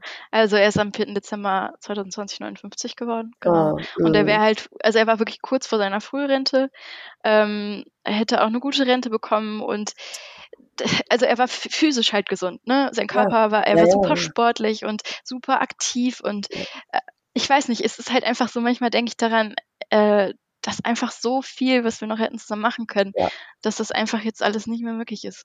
Ja, ja eben, das kommt obendrauf, das ist, äh, um was er euch gebracht hat, beziehungsweise die Krankheit. Äh, das ist einfach, ja, das kommt wirklich obendrauf. Und auch das, und was hast, man, ja. Mh, nee, sag. Ähm, das, was man jetzt dachte, irgendwie gefunden zu haben, sowas ja. wie, auch wenn es nur diese Vorstellung ist, mein Vater begleitet mich bei meiner Hochzeit. Ja, ähm, ja. Oder mein Vater wird irgendwann auch Opa und kann dem Kind, weiß ich nicht, genau. Fahrradfahren beibringen. So. Äh, das ist dann halt einfach sehr traurig, dass das nicht mehr nicht mehr möglich sein wird. Genau. Ja, weiß ich genau, was du meinst. Und das Gefühl, was man ja auch hat, dass, ähm, und ich meine, gerade bei euch, da war die Verbindung ja wahnsinnig intensiv und ähm, ja auch glücklich und ihr habt euch gefreut aneinander und so weiter. Und hast du nicht auch den Gedanken, dieses, warum war ich nicht Grund genug dafür, dass er hier bleibt? Warum ja, hat das immer. nicht ausgereicht? Mhm. Den Gedanken mhm. hatte ich immer und ähm, den habe ich auch manchmal noch, aber also ich habe mhm. mich danach auch in ambulante Psychotherapie Therapie okay. begeben. Ähm, ja. Das hat nicht auf Anhieb geklappt, aber nach ein paar Monaten. Okay. Und da habe ich halt auch daran gearbeitet, diese Gedanken irgendwie wegzuschieben. Aber klar, den hast du immer noch. Der ist immer ja. irgendwo noch tief verwurzelt, dass ich mir denke, war das jetzt nicht genug? Ähm, ja. Reiche ich nicht irgendwie als ja. Tochter? Genau.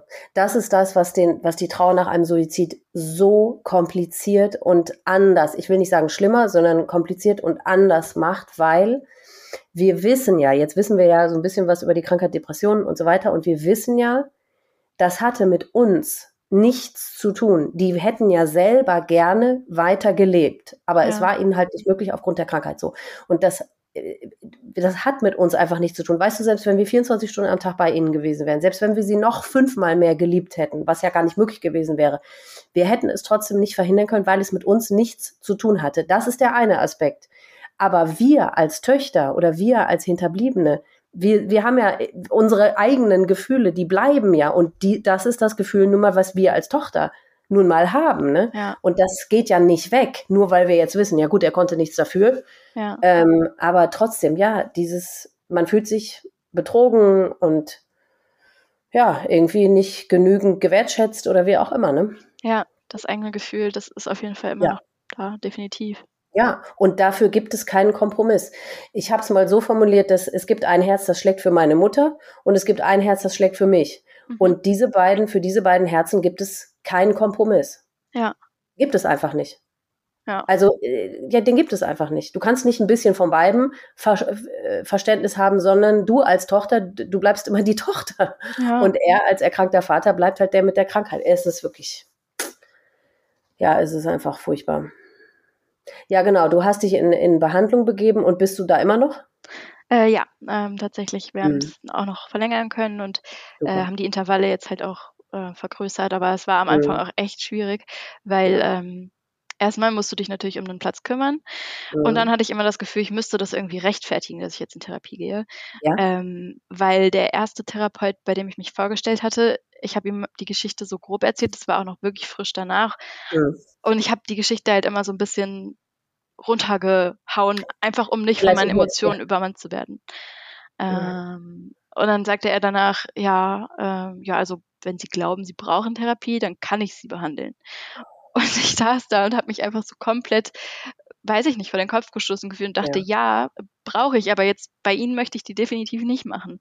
Ja. Ähm, und dann, ja, ja, dann nach einer Weile habe ich zum Glück äh, eine Therapeutin gefunden, bei der ich mich auch wohlfühle. Ähm, genau. Wahrscheinlich ist das auch echt nochmal, wahrscheinlich müsste es ganz eigentlich ähm, Therapeuten, die darauf spezialisiert sind, geben. Ja, auf, auf so sollte es eigentlich. Weil ähm, mir hat auch mal eine Betroffene erzählt, man ist so darauf trainiert, ähm, immer alles möglichst nicht nach außen zu lassen, weil ähm, so aus Angst, ich will ja dem meinem Gegenüber nicht auch noch irgendwie Unannehmlichkeiten oder mhm. unangenehme mhm. Gefühle bereiten. Deswegen, und die hat gesagt, selbst ihrem Therapeuten gegenüber ist sie nicht ehrlich, weil sie nicht möchte, dass der sich schlecht fühlt. Mhm, dass okay, der Mitleid ja. hat oder, oder irgendwie so. Und das ist doch furchtbar, mhm. dass wir immer darauf bedacht sind, okay, ich will mein Gegenüber nicht in eine unangenehme Situation mhm. bringen und dass man das aber, dass das sogar, das sagst du ja selber, dass das sogar bis zum Therapeuten reicht, dass man mhm. da nicht ehrlich ist. Ja, ja. Klar, bei dir war es vielleicht ein bisschen aus Selbstschutz, aber man hat ja immer so Angst, oh Gott, wie mag der dann reagieren und ich will ja auch niemandem leid tun mhm. und irgendwie so, es ist, mhm. ja, das, das ähm, gehört mit zu dieser wahnsinnigen Komplexität, die dieses Thema einfach hat, ne? Auf Dieses Schicksal Fall. als Hinterbliebener. Mhm. Ja, ja ich meine, versuch mal überhaupt in Worte zu fassen, wie es dir danach ging. Was hat das mit dir gemacht? Wie fühlt man sich da? Man kann es gar nicht in Worte fassen, ne? Oder versuch's mal. Meinst du unmittelbar danach oder? Ja, ja, überhaupt, was das, ja, unmittelbar danach und was, ich meine, du bist jetzt zwei Jahre danach, aber wie, ja, wie ging es dir unmittelbar danach und wie geht's dir heute? Also unmittelbar danach halt, wie gesagt, einfach surreal, komplett surreal, als wäre man in so einem Albtraum gefangen. Ja, man fällt, ähm, man fällt, man fällt und man will schreien und man kann aber nicht. Und hattest du genau. auch richtig so körperliche Schmerzen? Ich hatte das, dass ich gedacht habe, mein ganzer Körper tut weh und zieht sich alles zusammen und man, ja. Hm, so im Endeffekt kann ich das gar nicht mehr genau sagen. Ich hatte halt mhm. halt nur immer so eine Anspannung einfach und ja. die war vielleicht auch der Tatsache geschuldet, dass man halt die ganze Zeit unter Anspannung war, also dass immer mhm. irgendwas zu tun war und mhm. dieser psychische Stress wirkt sich ja natürlich auch auf den Körper aus und ja. äh, im Endeffekt, ich habe dann wieder angefangen, irgendwie Zigaretten zu rauchen für eine Weile und ja. obwohl ich das eigentlich nicht mache und dann mhm. habe ich aber irgendwann auch gemerkt, so ich habe dann nach einer Weile, als so ein bisschen Zeit vergangen ist, wieder gemerkt, okay, was tut mir eigentlich gut, dann habe ich wieder ein bisschen mehr Sport gemacht und irgendwie war ich dann öfter laufen und auch ich habe dann versucht Sachen zu machen, um mich meinem Papa irgendwie nahe zu fühlen und der hat ja. immer war immer sehr aktiv und dann war ich auch immer viel in der Natur spazieren und habe dann halt eher, also nachdem ich schon ein bisschen Abstand hatte ja, zu ja. dem Ereignis, eher geguckt, okay, was kannst du denn eigentlich machen, dass es dir, dass ja. es dir gut geht. Mhm. Ähm, genau, aber unmittelbar danach habe ich halt versucht, einfach irgendwie diesen Schmerz sage ich mal, zu kanalisieren und ja. irgendwie damit klarzukommen und irgendwie diesen Stress auch zu verarbeiten. Ja, man ähm, versucht einfach zu überleben, ne? Irgendwie am, selber am Leben zu bleiben. Ja, ja. Ja, mir wurde dann auch immer gesagt, äh, tatsächlich, dass ich so stark sei. Also ja. alle Menschen, denen ich begegnet bin, sei es Feuerwehrkollegen und Kolleginnen oder ähm, weiß ich nicht, die Brüder von meinem Papa, die sagten, also du bist so, so stark und äh, wie du damit umgehst, das ist so stark und ich habe mich überhaupt nicht stark gefühlt. Also und dann sieht's, in einem sieht es ganz ja, anders aus. Ja, weil man sieht ja nur, was du nach außen trägst. Und genau. ich habe halt nach außen hin auch dieses, dieses Image gewahrt der starken Tochter, die jetzt alles regelt. Und irgendwie habe ich mich da auch meinem Vater schuldig gefühlt, ähm, ja. alles für ihn zu regeln. Und ja. äh, habe das halt nicht nach außen getragen. Nur wenn ich dann wirklich mal irgendwie alleine war oder mit meiner Mama ja. oder mit, mit meiner Tante oder mit meiner mhm. besten Freundin, da kam es dann halt auch raus. Klar hat man ja. dann auch so die, die Phasen, wo man einfach nur weint und im Bett liegt. Aber ich habe halt immer, wenn was zu tun war, dann dieses Image gewahrt und war irgendwie sehr stark. Ich habe mir dieses Leid halt gar nicht anmerken lassen. Ich wollte auch kein Mitleid. Ähm, nee, genau. Das war mhm. das Schlimmste für mich. Ich hatte keine Lust, dass irgendwie kommt, boah, du Arme, sondern das hat irgendwie nicht geholfen. Ähm, mhm. Genau. Nee, weil es geht ja auch nicht um einen selbst, sondern Eben. ich weiß nicht, hattest du auch so großes Mitleid für deinen Vater? Das ja, ich total, total. Ich kann das nicht ertragen, den Gedanken, dass jemand so gelitten hat. Ja, so schlimm dran ist, dass der das Leben nicht mehr leben will. Total. Und deswegen wollte ich halt auch kein Mitleid, weil ich dachte, so, mein Vater, der hat gelitten. Um den geht's, ja, genau. Natürlich geht's mir jetzt schlecht dadurch, aber das, mhm. ja, das ist immer noch etwas, wo ich mir denke, das ist einfach so schmerzhaft, sich vorzustellen, wie sehr der Mensch gelitten haben muss. Und wie schlimm, ja, eben, wie schlimm kann ein Leben sein, was man nicht mehr leben will? Ja, wie musst du dich fühlen? Unvorstellbar. Ja, können wir uns nicht. Ja. Mit einer gesunden Seele oder halbwegs gesunden Seele werden wir das niemals, dieses Gefühl nachvollziehen können. Werden wir einfach nicht. Ja. Ja. Ähm, ja naja, und jetzt, also. Ja, wie geht's dir heute? Wie geht's mir heute? Ähm, klar, man lernt damit zu leben, man lernt mit der Trauer zu leben, man lernt auch irgendwie ähm, das Ganze zu verarbeiten, aber ich habe mich danach immer aktiv irgendwie damit auseinandergesetzt. Also ja. ich habe mir dann Bücher gekauft äh, von mhm. Mädchen, die auch ihre Mama durch Suizid verloren hat, die ein Buch darüber geschrieben hat. Und mhm. mhm. ich habe es bis heute nicht gelesen.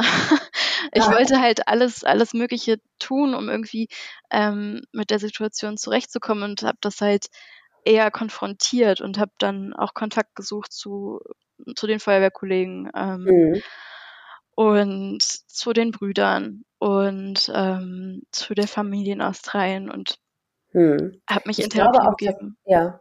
Ich, äh, was hast du gesagt? Er hat mich in Therapie begeben, hat mir eine Selbsthilfegruppe ah, Ja, ja, ja, genau. Ich habe genau. Radio-Interview gegeben, verstanden. Nein. das möchte man dann nicht so wirklich. Nee, aber ich glaube tatsächlich auch, das ist so mit das Beste, was man so machen kann, weil es gibt, glaube ich, wirklich nichts, was dieses Gefühl bei einem selber besser macht. Ja. Sondern ich glaube, es gibt nur so Umstände, in die man sich begeben kann, die einem es leichter machen, dieses Gefühl, was man sowieso hat und was auch nichts verbessern kann, das besser zu ertragen. Ich glaube, das so kann man es benennen. Ne? Ja, absolut. Weil, ähm, und da hilft wahnsinnig bei, vielleicht kannst du das bestätigen, der Kontakt zu anderen Betroffenen. Ja, das habe ich aber erst äh, später tatsächlich gemerkt. Ja, ich also, auch. Ja. Ja. Im Endeffekt so, man, man, die Trauer geht ja nicht weg. Man Nee. wächst ja einfach nur mit oder um die Trauer herum, sag ich mal. Ja, ganz genau. Ähm, Und aber dann eben zu hören, weil du gerade gesagt hast, dass, deswegen finde ich es ein bisschen schade, dass, aber das kannst du ja immer noch mal, dieses Buch zu lesen, weil ich habe mal, da war ich aber schon 18 Jahre oder 16 Jahre nach dem Suizid meiner Mutter, habe ich das Buch von Saskia Jungnickel, Papa hat sich erschossen, gelesen. mhm. Und das war das allererste Mal, dass ich irgendeine Art von Literatur dazu mir aktiv selber beschafft habe. Ja. Und ich habe das Buch gelesen und habe mit dem Bleistift da gesessen und jeden zweiten Satz unterstrichen, weil ich dachte, das gibt's doch nicht. Die fühlt sich genauso wie Ja. ich. Die hat genau die gleichen Gedanken, weil es gibt ja so viele Gedanken und Gefühle, wo man denkt, das ist ja nicht normal, das ist ja, bin ich jetzt verrückt das geworden. kannst du oder keinem beschreiben und so. Ja, Ja, genau. Ja. Und Ja. deswegen ist es so, und wenn du siehst, ach krass, ich bin gar nicht alleine, das haben die anderen auch und das scheint normal zu sein, Mhm. dann fühlt man sich ja, also dann sind die Umstände, in denen man diese Katastrophe aushalten muss, ja schon viel angenehmer. Total. Und Ja. also tatsächlich habe ich danach, ähm, also ich habe mir, das war erst letzten Sommer, habe ich mir halt so eine Selbsthilfegruppe gesucht, die äh, von Argus auch tatsächlich, Ah. Super, ähm, ja.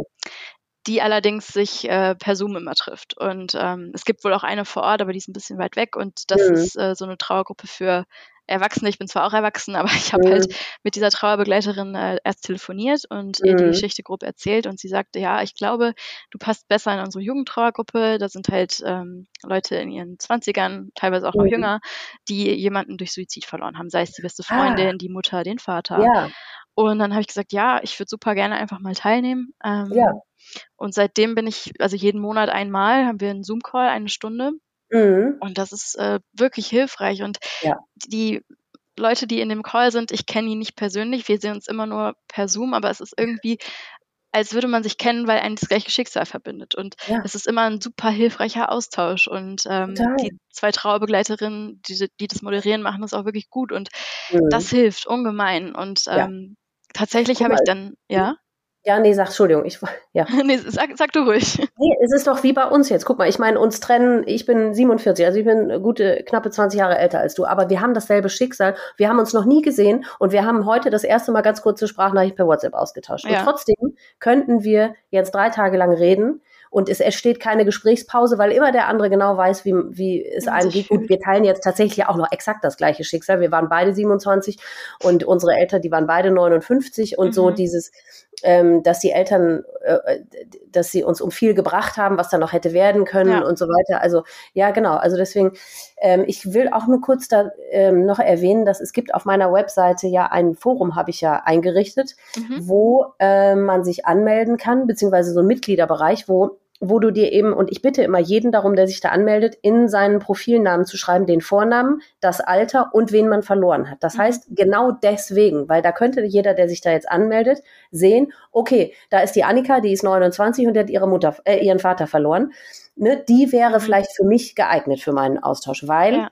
es ist eben was völlig anderes, ob jetzt jemand seinen Ehemann verloren hat oder seinen, seine Tochter. Ja, natürlich. Das ist einfach eine andere Art von Trauer, genau. Also ich meine, natürlich ist jede Geschichte individuell, aber äh, das gleiche Konzept ist auch in der, ähm, in der Jugendtrauergruppe so. Also Ja. wenn man neu reinkommt, stellt man sich vor und äh, jeder sagt, wie alt und Ja. wen er verloren hat. Er das Mhm. genau.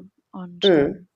Ja, was tatsächlich auch äh, irgendwie ganz interessant war, ist, also im Nachhinein, ich habe dann irgendwann auf Social Media was geteilt mit ähm, Suicide Prevention und äh, dann auch vermehrt irgendwie. Und dann hat äh, mir eine ehemalige Arbeitskollegin geschrieben und ähm, dann haben wir halt im Endeffekt herausgefunden, sie hat ihren Vater auch durch Suizid verloren. Und so. Sachen, da, da denkst du dir, ich habe eigentlich, also das ist wirklich krass, wie viele Menschen eigentlich in dem Umfeld, von denen man nichts wusste, Ja. irgendwie dann auch ein ähnliches Schicksal teilen. Und es ist einfach Total. so eine häufige Todesursache. Und Ja. ähm, Ja. ja, Ja, und es spricht niemand darüber. Es spricht einfach niemand drüber. Und ich finde das auch so, so eine Katastrophe. Überleg mal, jedes Jahr nehmen sich 10.000 Menschen in Deutschland das Leben und jeder, habe ich mal gelesen, im Durchschnitt hat fünf bis sechs Angehörige. ja, Das sind 60, 50 bis 60.000 Menschen, die dieses Schicksal haben und zwar jedes Jahr neu. Mhm. Mhm. Und ja, eben, ich finde, wenn man, sobald man anfängt, darüber zu reden offen, dann kommen die alle aus ihren Schneckenhäusern und sagen, ja, mein Opa auch, mein, mein, mein Cousin auch, meine, meine Freundin auch, keine Ahnung. Es passiert so oft. Mhm. Ich weiß nicht, ich in meinem Leben habe jetzt bestimmt um mich, und zwar ganz nah um mich rum, fünf Menschen durch Suizid verloren. ja. Überleg mal, wie viel, also Ja. fünf Ja. Menschen. Ja. Und deswegen ist es so, deswegen, ich freue mich über jeden so sehr, ähm, der seine Geschichte erzählt, weil jeder, der in die Öffentlichkeit damit, an die Öffentlichkeit damit geht, dass, dass so viele Menschen wie möglich hören, krass, es ist, naja, man soll ja das nicht als normal verkaufen, aber daran muss, sieht man halt, wie häufig das passiert und wie viele Betroffene es gibt, die alle da äh, für sich alleine in ihrem Kämmerlein sitzen müssen, weil sie nicht drüber reden können. Ja. Ja, es ist halt immer noch, also es ist schon besser geworden, aber es ist immer noch so ein Tabuthema. Und vor allem, wenn du äh, gesagt hast, dass deine Mutter und du am Anfang nicht wusstet, ja, dürft ihr das überhaupt sagen oder so, ja. hast aber du für dich selber dich auf irgendeine Art und Weise geschämt? Mhm. Nein, im Endeffekt habe ich mir einfach nur gewünscht, dass wenn ich das jetzt jemandem erzähle, dass das einfach auf Hilfe und äh, ja ich will nicht sagen, also Verständnis, Verständnis. Ja, ja, richtig. Dass mhm. man sich nicht dafür schämen muss, dass irgendwie gerade ja. der Papa im Krankenhaus ist, weil der einen Suizidversuch unternommen hat. Aber man weiß halt nicht, also man ist plötzlich in dieser Situation und man kennt das nur aus der Gesellschaft, dass irgendwie darüber mhm. nicht wirklich geredet wird und dann ja. adaptiert man das irgendwie und. Ja, genau. Und du hast Angst, als die Tochter von einem Bekloppten zu gelten, ne? Ja, noch nicht mal das irgendwie. Das wäre mir. Ich hatte das schon, ja. Echt? Mhm. Okay, das wäre mir irgendwie mhm. egal, weil mir ist es, also meinem Vater war das unangenehm und peinlich, glaube ich. Aber ich, ich will halt nicht, dass sich jemand für sowas schämen muss. Nee. Und ich selber mhm. schäme mich dafür eigentlich auch ja. nicht. Nee, genau. Nur ich habe halt oft so dieses Gefühl, das ist ja auch nichts, was du jetzt irgendwie jemandem erzählst, den du gerade kennengelernt hast, so, aber es ist halt irgendwie so ein Teil von dir und der, manchmal ja. habe ich das Gefühl, ich müsste den so verstecken. Ja, eben. Und das finde ich ganz, ganz schlimm, weil es ist ein Riesenteil unseres Lebens und der, der, der wird es bleiben für den Rest unseres Lebens. Und das ist ja ganz viel. Weißt du, ich glaube, wir wären andere Menschen geworden, als wir heute sind, wenn das nicht passiert wäre. Glaube ich ganz mhm. sicher, weil das macht so viel mit einem und das macht so viel aus und das verändert einen so sehr. Und diesen Teil immer gefühlt immer verstecken zu müssen. Das ist ja wie ähm, einer hat ein ganzes amputiertes Bein, hat aber immer seine Hose darüber und, mhm. und kann nie zeigen, dass das Bein amputiert ist. Mhm. Aber ich meine, das ist ja ganz wichtig, über den Menschen zu wissen. Mhm. Weil dann können die Menschen ja auch ganz anders mit einem umgehen. Ja. Ich habe, äh, ich habe mir selber ehrlich gesagt, ja, ich weiß gar nicht, ob ich das ins eigene Fleisch äh, schneiden nennen soll. Ich habe mir die vor ein paar Jahren die letzten Worte aus dem Abschiedsbrief meiner Mutter auf den Unterarm tätowieren lassen. Mhm. Weil ich aber für mich selber so in ihrer, wirklich eins zu eins kopiert aus dem Brief, in ihrer Handschrift und alles und so. Und jetzt steht da bis in alle Ewigkeit in inniger Liebe, weil ich wollte das für mich immer vor Augen haben und wenn ich jetzt wütend auf sie bin zum Beispiel, dann kann ich das schnell mir durchlesen und dann bin ich wieder besänftigt. Das ich habe aber nicht, schöne, ja. ja, ich habe aber nicht da, darüber nachgedacht, dass, weil das halt so präsent auf meinem Unterarm steht, dass mich jetzt jeder darauf anspricht. Habe ja. ich gar nicht mit gerechnet. Ich meine, ich habe gar kein Problem damit, aber das bedeutet. Du musst diese Geschichte teilen, ja. Ich werde ständig gefragt und dann lüge ich ja nicht oder erzähle irgendeine Alternativgeschichte, sondern ich sage, das sind die letzten Brief, äh, Worte aus dem Abschiedsbrief meiner Mutter. Wie ja. Abschiedsbrief? Ja, weil sie sich das Leben genommen hat. Oh, und dann ist ja. ungewollt und ungeplant in dieser Situation. Aber manchmal denke ich, ja, ihr könnt mich ruhig alle mal fragen, weil ich sage euch das sehr gerne. Ja, ja, ja. Mhm. Eigentlich ja. ist das, äh, ich finde, das ist eine total schöne Sache. Ähm, es gibt stattdessen auch dieses Semikolon. Kennst du dieses Zeichen? Es gibt irgendwie so ein, das ist, glaube ich, ja, ich glaube, es ist ein schlichtes Semikolon. Das ist quasi wie so ein Insider-Zeichen für Betroff Suizidbetroffene. Okay, dass sich Leute auch teilweise tätowieren lassen. Ja, aufs Handgelenk voll oft, genau. Uh. Also ich habe das zwar schon mal als Tattoo gesehen, aber tatsächlich wusste ich bis jetzt noch nicht, dass ja. es das bedeutet. Ja. ja.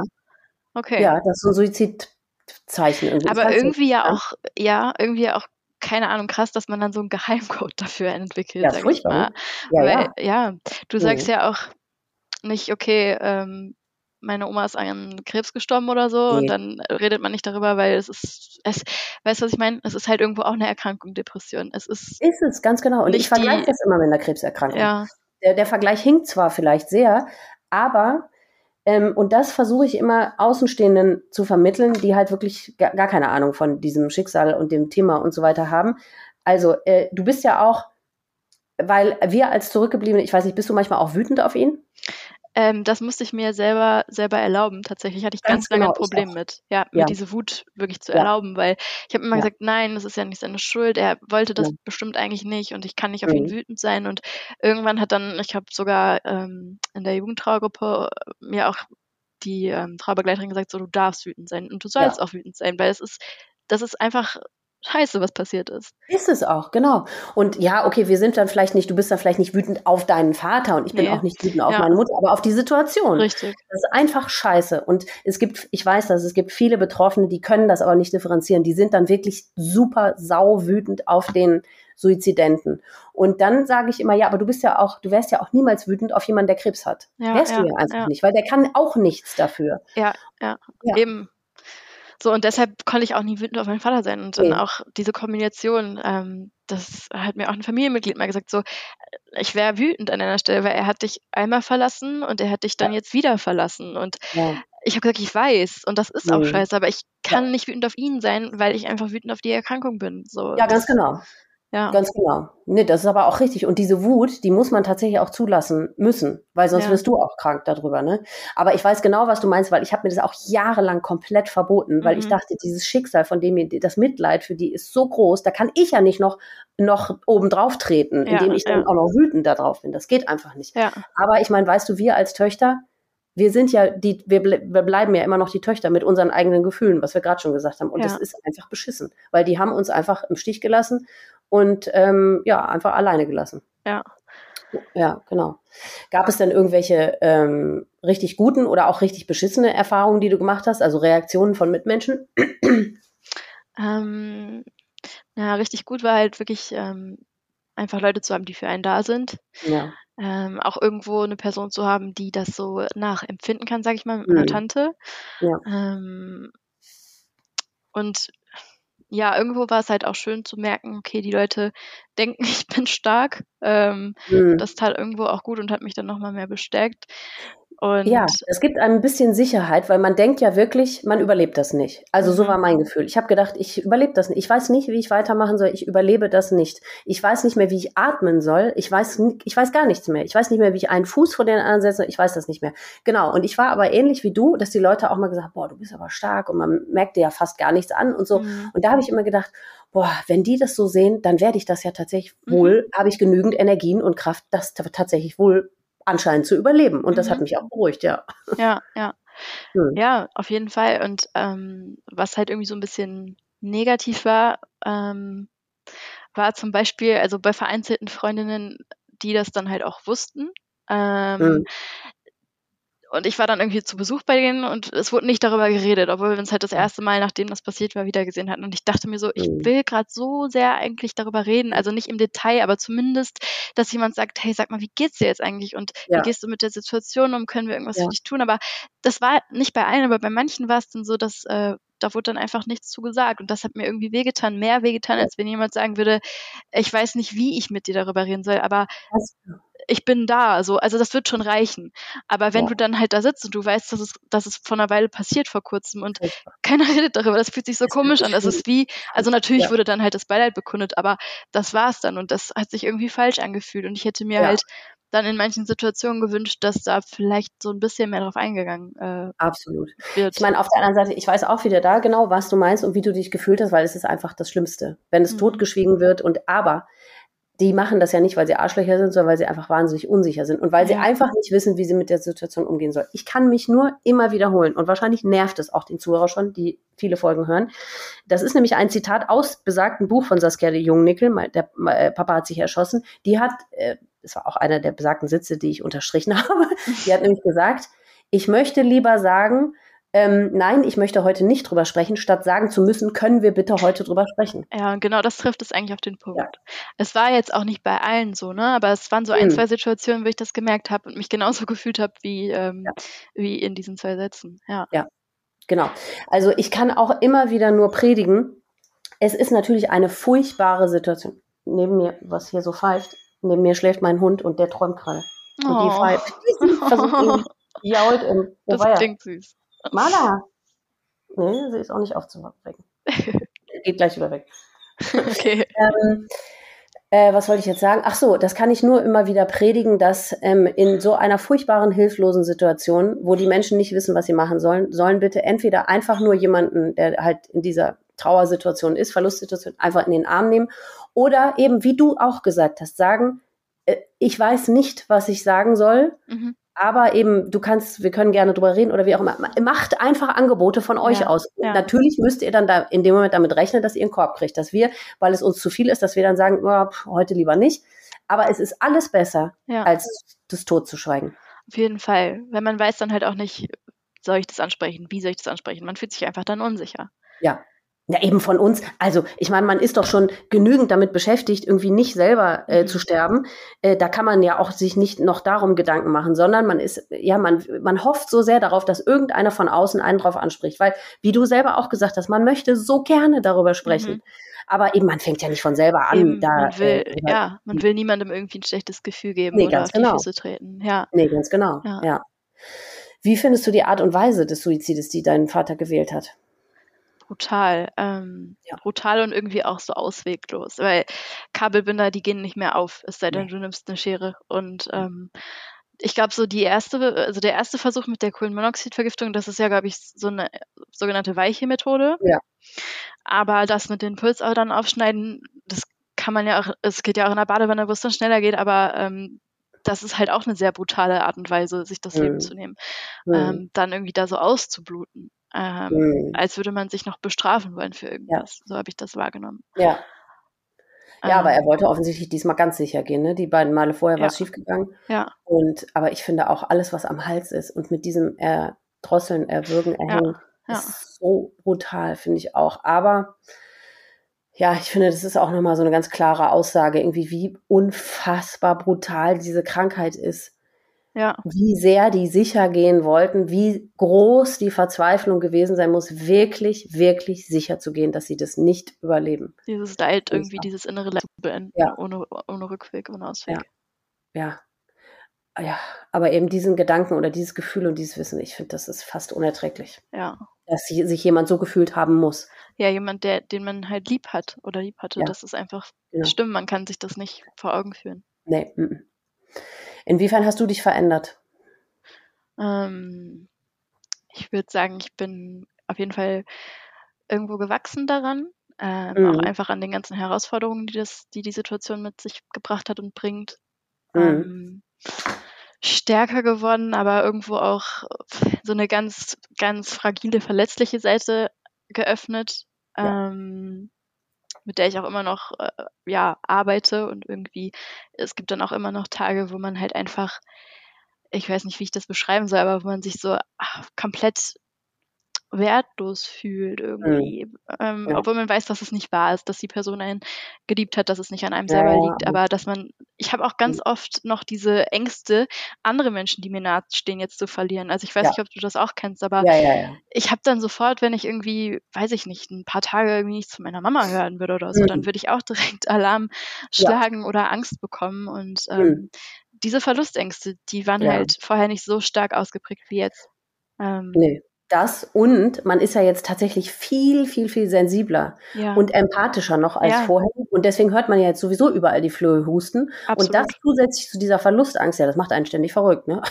Ja, das stimmt. Angst, ja. Mhm. Ja, das stimmt. Man hat halt immer so die Fühler ausgestreckt, wenn man ja. gerade, gerade wenn man merkt, okay, ähm, nahestehenden Menschen geht es jetzt irgendwie gerade nicht so gut oder so, dann hat man halt man will sofort helfen und ja. man hat dann irgendwie auch, manchmal habe ich das Gefühl, ich bin dann so verantwortlich für deren, ja. ähm, dass es denen. Weil man geht. darf auf gar keinen Fall riskieren, dass es nochmal passiert Richtig. um einen rum. Richtig, ja. Genau, weil nochmal überlebt man das tatsächlich nicht. Glaub. Also ich, ich wüsste nicht, wie ich das nochmal überleben soll. Ich auch nicht, ja. Und deswegen versuche ich auch immer mit allen Mitteln zu verhindern, dass, also, und wenn ich nur mit einem, mit einer Haarspitze mitkriege, dass es irgendjemandem nicht gut geht, da bin ich auch sofort, da versuche ich alles. Oh Gott, was kann ich alles tun, ja. damit, oh Gott. Ja, ja, das ist bei mir halt ähnlich, ja. Ja.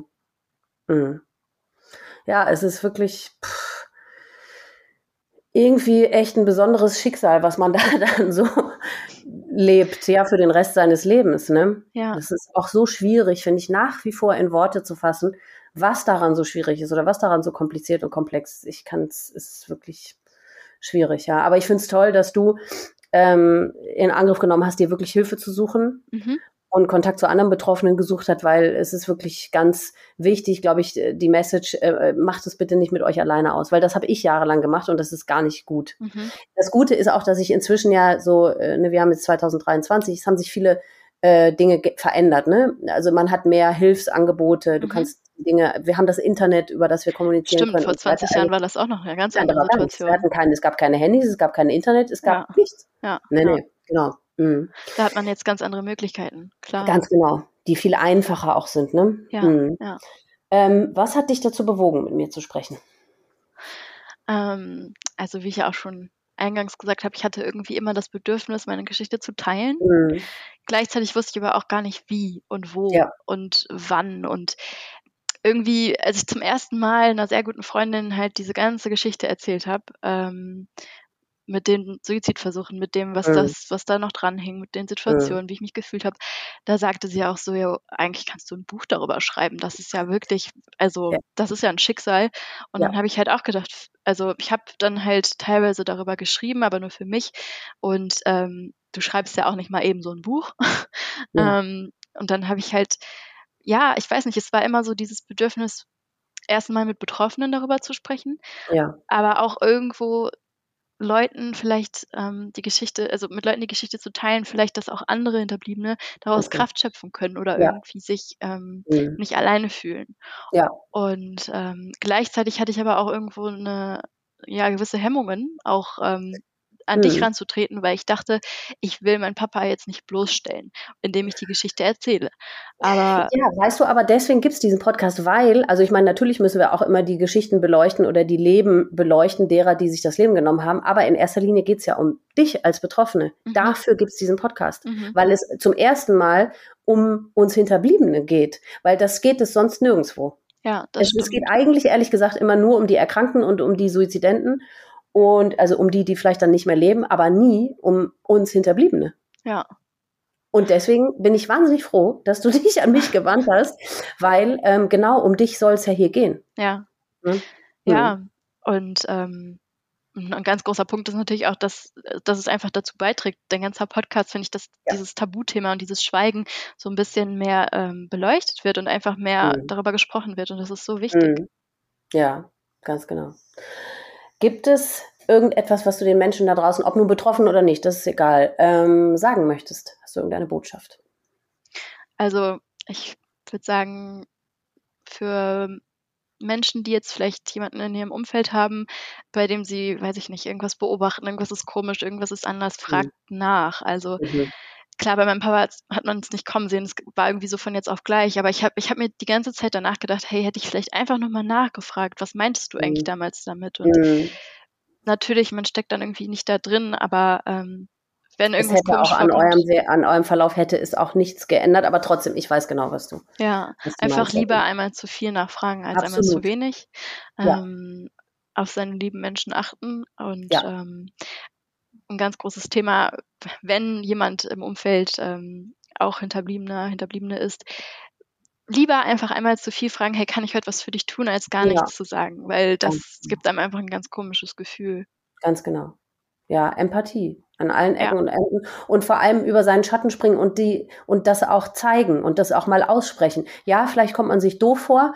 Ähm, das ist ja auch wirklich ein schwieriges Thema, das anzusprechen. Total. Aber ist egal. Springt ähm, euer, über euren Schatten und sprecht es an, damit wir es nicht ansprechen müssen. Ne? Ja. Ihr nehmt uns damit ganz viel Last von den Schultern und ja. das ist eine Riesenhilfe für uns. Ja, genau. Das stimmt. Mhm. Ja.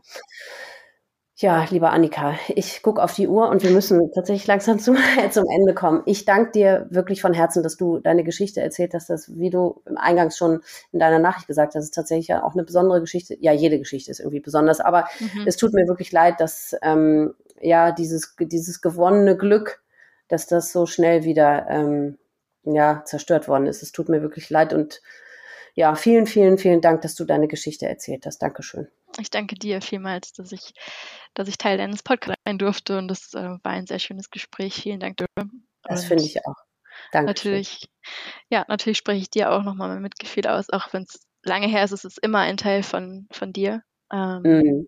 Und Danke irgendwo ein Schicksal. Ja, und ich glaube, das ist vielleicht zum Schluss auch noch so eine Message. Also, weil ich weiß, das macht vielen Zuhörern Mut zu hören, okay, guck mal, wir beiden, wir können ja ganz normal reden. Also wir haben irgendwie, äh, äh es besteht die Möglichkeit weiter, also weiter zu leben mhm. tatsächlich. Mhm. Und ich bin jetzt 20 Jahre danach und ich kann sagen, genau, es wird nie wieder gut. Mhm. Ähm, es bleibt genauso beschissen wie am Anfang, aber man lernt eben tatsächlich damit umzugehen und damit zu leben. Es, ja. Der Körper und die Seele ist dazu in der Lage, damit weiterleben zu können. Es ist möglich und es ist auch irgendwann gut möglich. Ähm, genau, man entwickelt so seine Strategien und ähm, genau, du wirst auch merken, es wird anders. Es wird nicht besser, aber es wird anders. Ja. Du, man gewöhnt sich an den Zustand. Also deswegen kann ich auch dir Mut machen. Ich meine, du bist ja, du hast schon viele Dinge jetzt äh, in Anspruch genommen und die Hilfe gesucht und du kennst dich selber, glaube ich, auch inzwischen schon ganz gut und erkennst dich ganz gut und so.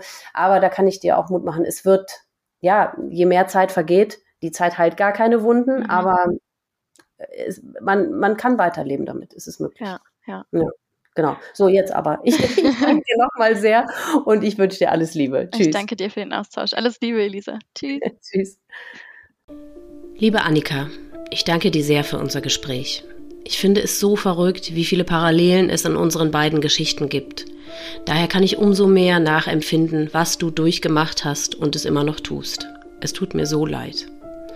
Und das tut es deinem Papa auch, da bin ich ganz sicher. Du darfst nie vergessen, dass er einfach nicht anders konnte. Es hatte mit dir nichts zu tun. Es hatte nichts damit zu tun, dass er dich nicht genug geliebt hat. Ganz im Gegenteil. Auch er hat sicher geglaubt, dass er sogar seinen Mitmenschen einen Gefallen tut. Was für ein fürchterlicher Irrglaube. Aber er konnte nicht anders. Die Depressionen haben ihm den wahren Blick auf die Realität genommen.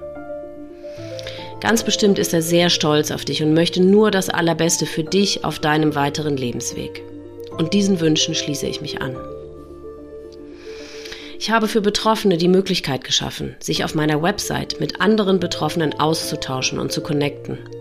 Wer von euch also betroffen und an so einem Austausch interessiert ist, der geht einfach auf die Website www.selbstwort.com und klickt dann auf die Rubrik Mitglieder. Dort könnt ihr dann ein Profil anlegen und euch gegenseitig Nachrichten schreiben. Ihr werdet auf den ersten Blick im Profilnamen erkennen, wer wie alt ist und wen der oder diejenige verloren hat. Somit könnt ihr euch ganz gezielt jemand passenden für eure Situation heraussuchen. Wer einfach nur auf dem Laufenden gehalten werden möchte, was diesen Podcast angeht, der findet ihn auf Instagram unter Selbstwort-Podcast und Facebook unter Selbstwort. Ich freue mich sehr, überall von euch zu hören und zu lesen. Wenn du auch eine Betroffene oder ein Betroffener von Suizid bist und du deine Geschichte hier erzählen möchtest, dann melde dich gerne bei mir unter mail@selbstwort.com. Du hast die Möglichkeit, dein Erlebtes im Gespräch mit mir zu erzählen oder du kannst es aufschreiben, mir als Text zukommen lassen und ich lese es dann vor. Euch Zuhörern danke ich sehr fürs Zuhören. Ich wünsche euch alles Liebste, Beste und Schönste. Passt gut auf euch auf und bleibt vor allem gesund. Bis zum nächsten Mal.